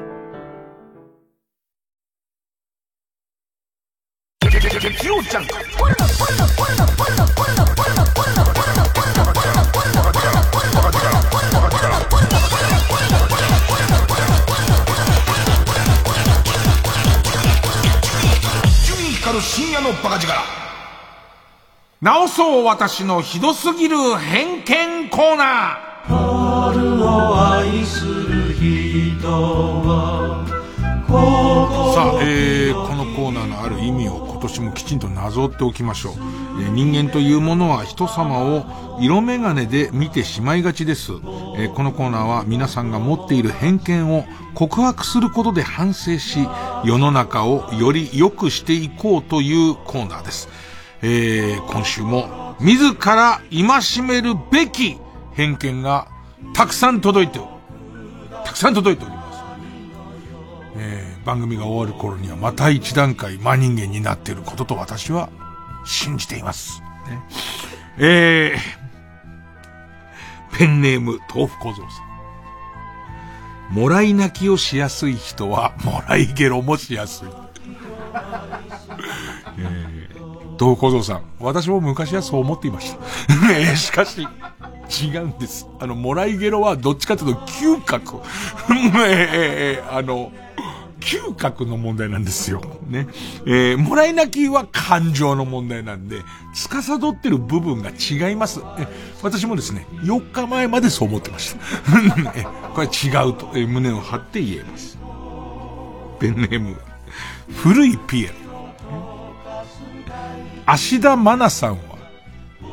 初めての成功例。何の？いっぱいいますよ。いや、芦田愛菜さんは成功例っていうのはわかります。わかりますけど、初めてのって言っちゃうと、ね、それはもう、内山くんの何が悪いんだっていう。内山くんも、ある意味、成功例。ねえ。まだ私に何かこう、払拭できない偏見があるなっていうのは自覚していますので、徐々に頑張っていきたいと思います。えー、えー、ペンネーム人間山脈。セフレの作り方を検索している奴に、セフレはできない そうでしょうな。検索窓でセフレってやって、作り方って書いてある人は、なかなか、なかなかできませんけどね。なかなかできないんじゃないかって思いがちですけど、これに関しては、あの、私は偏見なのかどうか、セフレがいないので、あの、わかりようがないっていう。まあ、そこなんですよね。ペンネーム豆腐小僧。三平は長友選手と連絡を取っていない。一切出ないね。いや、絶対三平のブラボークッキングあって叱るべきだよね。だから、で、話題の中にも、出てこないよね。これは相当、相当、さ、三平選、三平さんが、実は表向きは国庫やってないって言ってるけども、守秘義務もいっぱい契約も済んだ上で本格的に長友さんの国庫やってる可能性が。無理がありますよね、私言ってて。言ってて相当無理がありますけどね。えー、ペンネームあっぱれてんじゃん。お年寄りのスマホ操作はスワイプがオーバーアクション。シャッシャッっていく。すごいよね。結構手首鍛えられるぐらいの。手裏剣っていうか、忍者、忍者なのみたいな、あの、特に写真探す時だよね。どれだっけかななんて写真探す時の、シャッシャッシャッシャッシャッシャッっていう時に、伊賀者みたいな、その感じになりますけどね。あれがお年寄りなのか、伊賀出身の方なのかわかんないんで、今まで僕が見たお年寄りが、お年寄りって共通項でくくられてるものの、実は皆さんが伊賀と高価の出身だって、だっていうケースもありますから。だから、えっ、と、逆なんですよ。スワイプが、スマホのスワイプがオーバーアクションの人は、お年寄りか忍者っていう、そこなんです。あの、絞っちゃダメ。決めつけすぎなんです。ペンネームソフィーと双子の姉妹。柳沢慎吾の君には、途中で入る警察無線芸がうざい。やるんですかあれ。頭、あーってやりながら顔面入れて、入れて、うーん、うーん、テストのの、のやつをうまく、陰心を震わせながらの、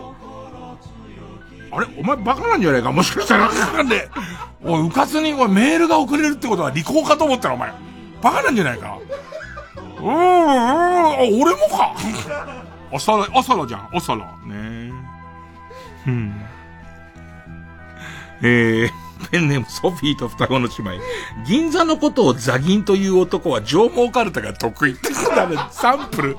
サンプルがすげえ少ねえから。ね。えー、これどうですか？俺は、俺は話を聞け。ペンネーム、俺は話を聞けさ。芸能界のどの第五が好きかで大体の人間性がわかる。はあはあはあはあ。千鳥、えー、っと、あとウィッシュ、あと、えっ、と、メンタリスト。あー。ど、どれが好きな人と仲良くなれるかみたいなね。えー、ただこれ、これで実名出すとなんか怒りそうだから。ねえ。えー、ペンネームソフィーと双子の姉妹をたくさんいただいてますね。ビートたけしの君には、最初にお辞儀をしてクリトリスに頭をぶつけるところから。これまたいい感じで、肩カクカクやつだから、こうやってダンつって、あれっつって、ね、首で、首をこうひねりながら、おっって、ね、あれってなった時に、あの頭のおでこがガンってぶつかった時に、あんって言うから。あれ、お前もバカなのか？さては、さてはお前もバカなんだな、これな。もしかすると。あれ同じやつじゃねえか。ソフィーと双子の姉妹が危ない。偏見だったら、ソフィーと双子の姉妹と俺がバカなんだよ。頭ぶつけた時に、あんとかのくだり俺だから。ね。あー、ったまりな。えー、えー、ペンネームしなびたムササビ。理科室で食う飯はまずい。なんかわかるね。空いてる空き教室でご飯済ましてくれって言われて、理科室で食う、家庭科室と作りそんな変わんないんだけど、理科室の飯はまずそうだね。えー、ということで、えっと、良くない、良くないことはね、人の訓にを、えー、決めつけるな。一度も見てないのに、ね、人の、それぞれ自由。訓には自由。ね。あの、書き初めまでやってない人は、急に君には自由って書いたまま寝ちゃって、親に嫌な目で見られろ。えー、ということで、偏見のある人はここで今年も告白してください。月曜ジャンク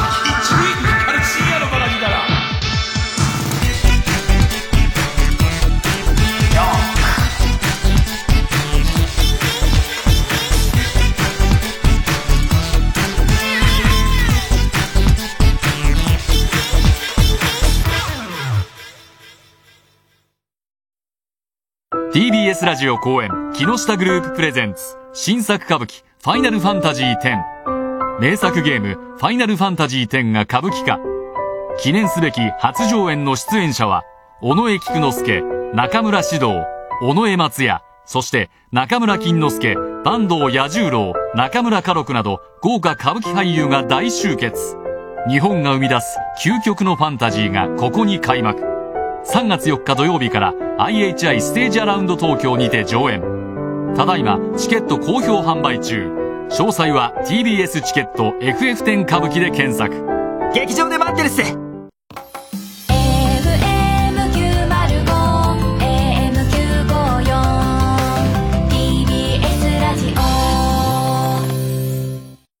毎週金曜夜12時からのマイナビラフターナイトでは今注目の若手芸人を紹介していますピカチュウの目覚まし時計がチリリリリリリリリリなん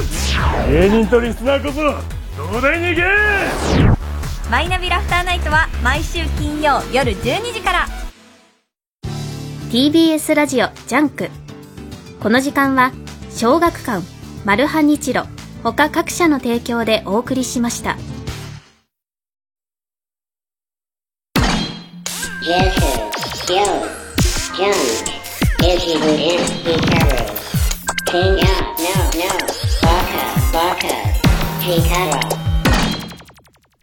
小耳にねじ込め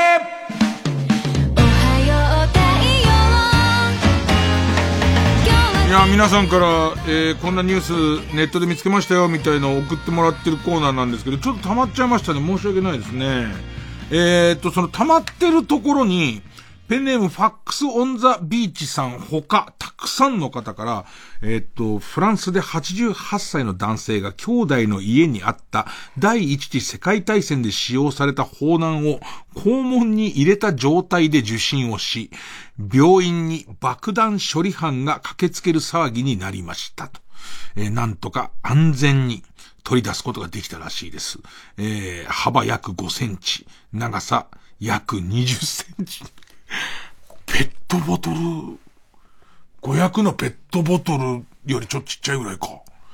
これがもう一斉に、各紙一面でした。あの、みんなからいっぱい来てましたけど、ちょっと古めだけど好きだったペンネームヨカチョロさんから11月7日放送去年です。アーカイブに残ってるかも。えっ、ー、と、オンデマンドの人はもしかしたら、えー、自然ドキュメンタリー番組 NHKBS ワイルドライフより NHK ワイルドライフのカマキリの特集を見ていたところ、日本海沖にある石川県、これなんて読むのかな？俺見たんだけどこれ進められて、この方の、えー、ニュースを参考にね、えー、船編に自由の U って書いて、なんて読むのか知らないですね。えー、に蔵、えー、に島のカマキリが鳥を狩る瞬間を。テレビ初映像として流していました。以前から一部のバードウォッチャーの間で、この島のカマキリは鳥を襲うとして話題になっていたようです。捉えられた映像は、カマキリよりはるかにでかいベニマシコというスズメをちょっと大きくしたような鳥の背後から、一瞬でカマをがっちり首にかけて、暴れて、暴れて飛ぶマシコを地面で組み伏せて、頭をもしゃもしゃ食うという。これ見たんだけど、本当になんかね、あってはならないことが起こってる感じ。だからやっぱりさ、蜂を食べたり、その、蝶を食べるのも残酷だけど、鳥食ってるカマキリはや、ちょっとやばい。だいいもの教えてもらったなと思ったら、俺知らない知識だったし、あとあの、カマキリに寄生するハリガネムシの生態みたいについても詳しくやってくれて、なんかこれはすごかった。スズメだよ。結構カマキリはみんなの想像してる、あれぐらいの大きさ。大きい大カマキリの大きさだけど、あれが、この量のカマで、その、スズメをがっちり捉えて、直頭行くのよ。まだ生きてるのやつを。ちょっと、いや、まあ、正月から見るもんかどうか知らん。けどね、えー、えー、俺のお誕生日にやってたみたい。えー、それから、これも多かったんですけど、ペンネーム頑張れイエ、イエモンさんほか。リリコさんが肛門爆破マッチのプロレスをするそうですっていうところから、最終的にリリコさんが、えー、これを暮れにやったんですね。12月の29日にこの肛門爆破デスマッチをやるっていう予定のところからいただいて、最終的にピカワさんから、えっ、ー、と、これが終わりましたっていう話なんですけど、えー、突然、えー、えっと、どういう試合になったか。で、リコさん負けます。で、肛門を爆破することになります。そこに、えー、夫である、えー、純烈の小田井良平が、純烈を辞めるから時間にゆとりもできる。嫁の肛門のケアは自分の手でする。と言い、リリコの肛門の爆破スイッチを押したそうです。うわーそう、DDT ってプロレス団体は本当に面白いんだけど、そう、見たかったななんでテレビでやんないんだろう。テレビで全然やった方が、あの、暮れの格闘技イベント減ってるじゃない。いや、なかなかやんなくなったお嘆きの方には、これだよね。で、この後紅白で歌うんでしょうね。20、29日に、で、なんかその、えっ、ー、と、自分の手で爆破ボタンを押して、で、えっ、ー、と、あの、ネットのニュースによっては肛門から煙を吹いている様子も出ています。いやー、やっぱりね、格闘技ファンとしてはね、多分ガチでしょこれ。ガチでしょ？ね、ガチの言葉の意味分かってんのかよ。えー、ということでね、明日もポカポカ見てくださいね。俺は出ないけど。ザ・ビートルズを愛してやまないミュージシャンたちによる年に一度のトリビュートライブ、 Dear Beatles 2023。出演、杉真理、坂崎幸之助、リッキー、上田正俊、清水仁伊豆田博之、小泉信彦。TBS ラジオ主催で3月12日日曜日午後5時から。会場は昭和女子大学瞳記念講堂。チケットは全席指定7000円。各プレイガイドで絶賛販売中。詳しくは TBS ラジオのホームページ、イベント情報をご覧ください。90.5MHz、TBS ラジオ。桂宮治です。初の番組イベント、ようこそ宮治でございます。2月22日、全電通ホールで開催です。宮治です。3時です。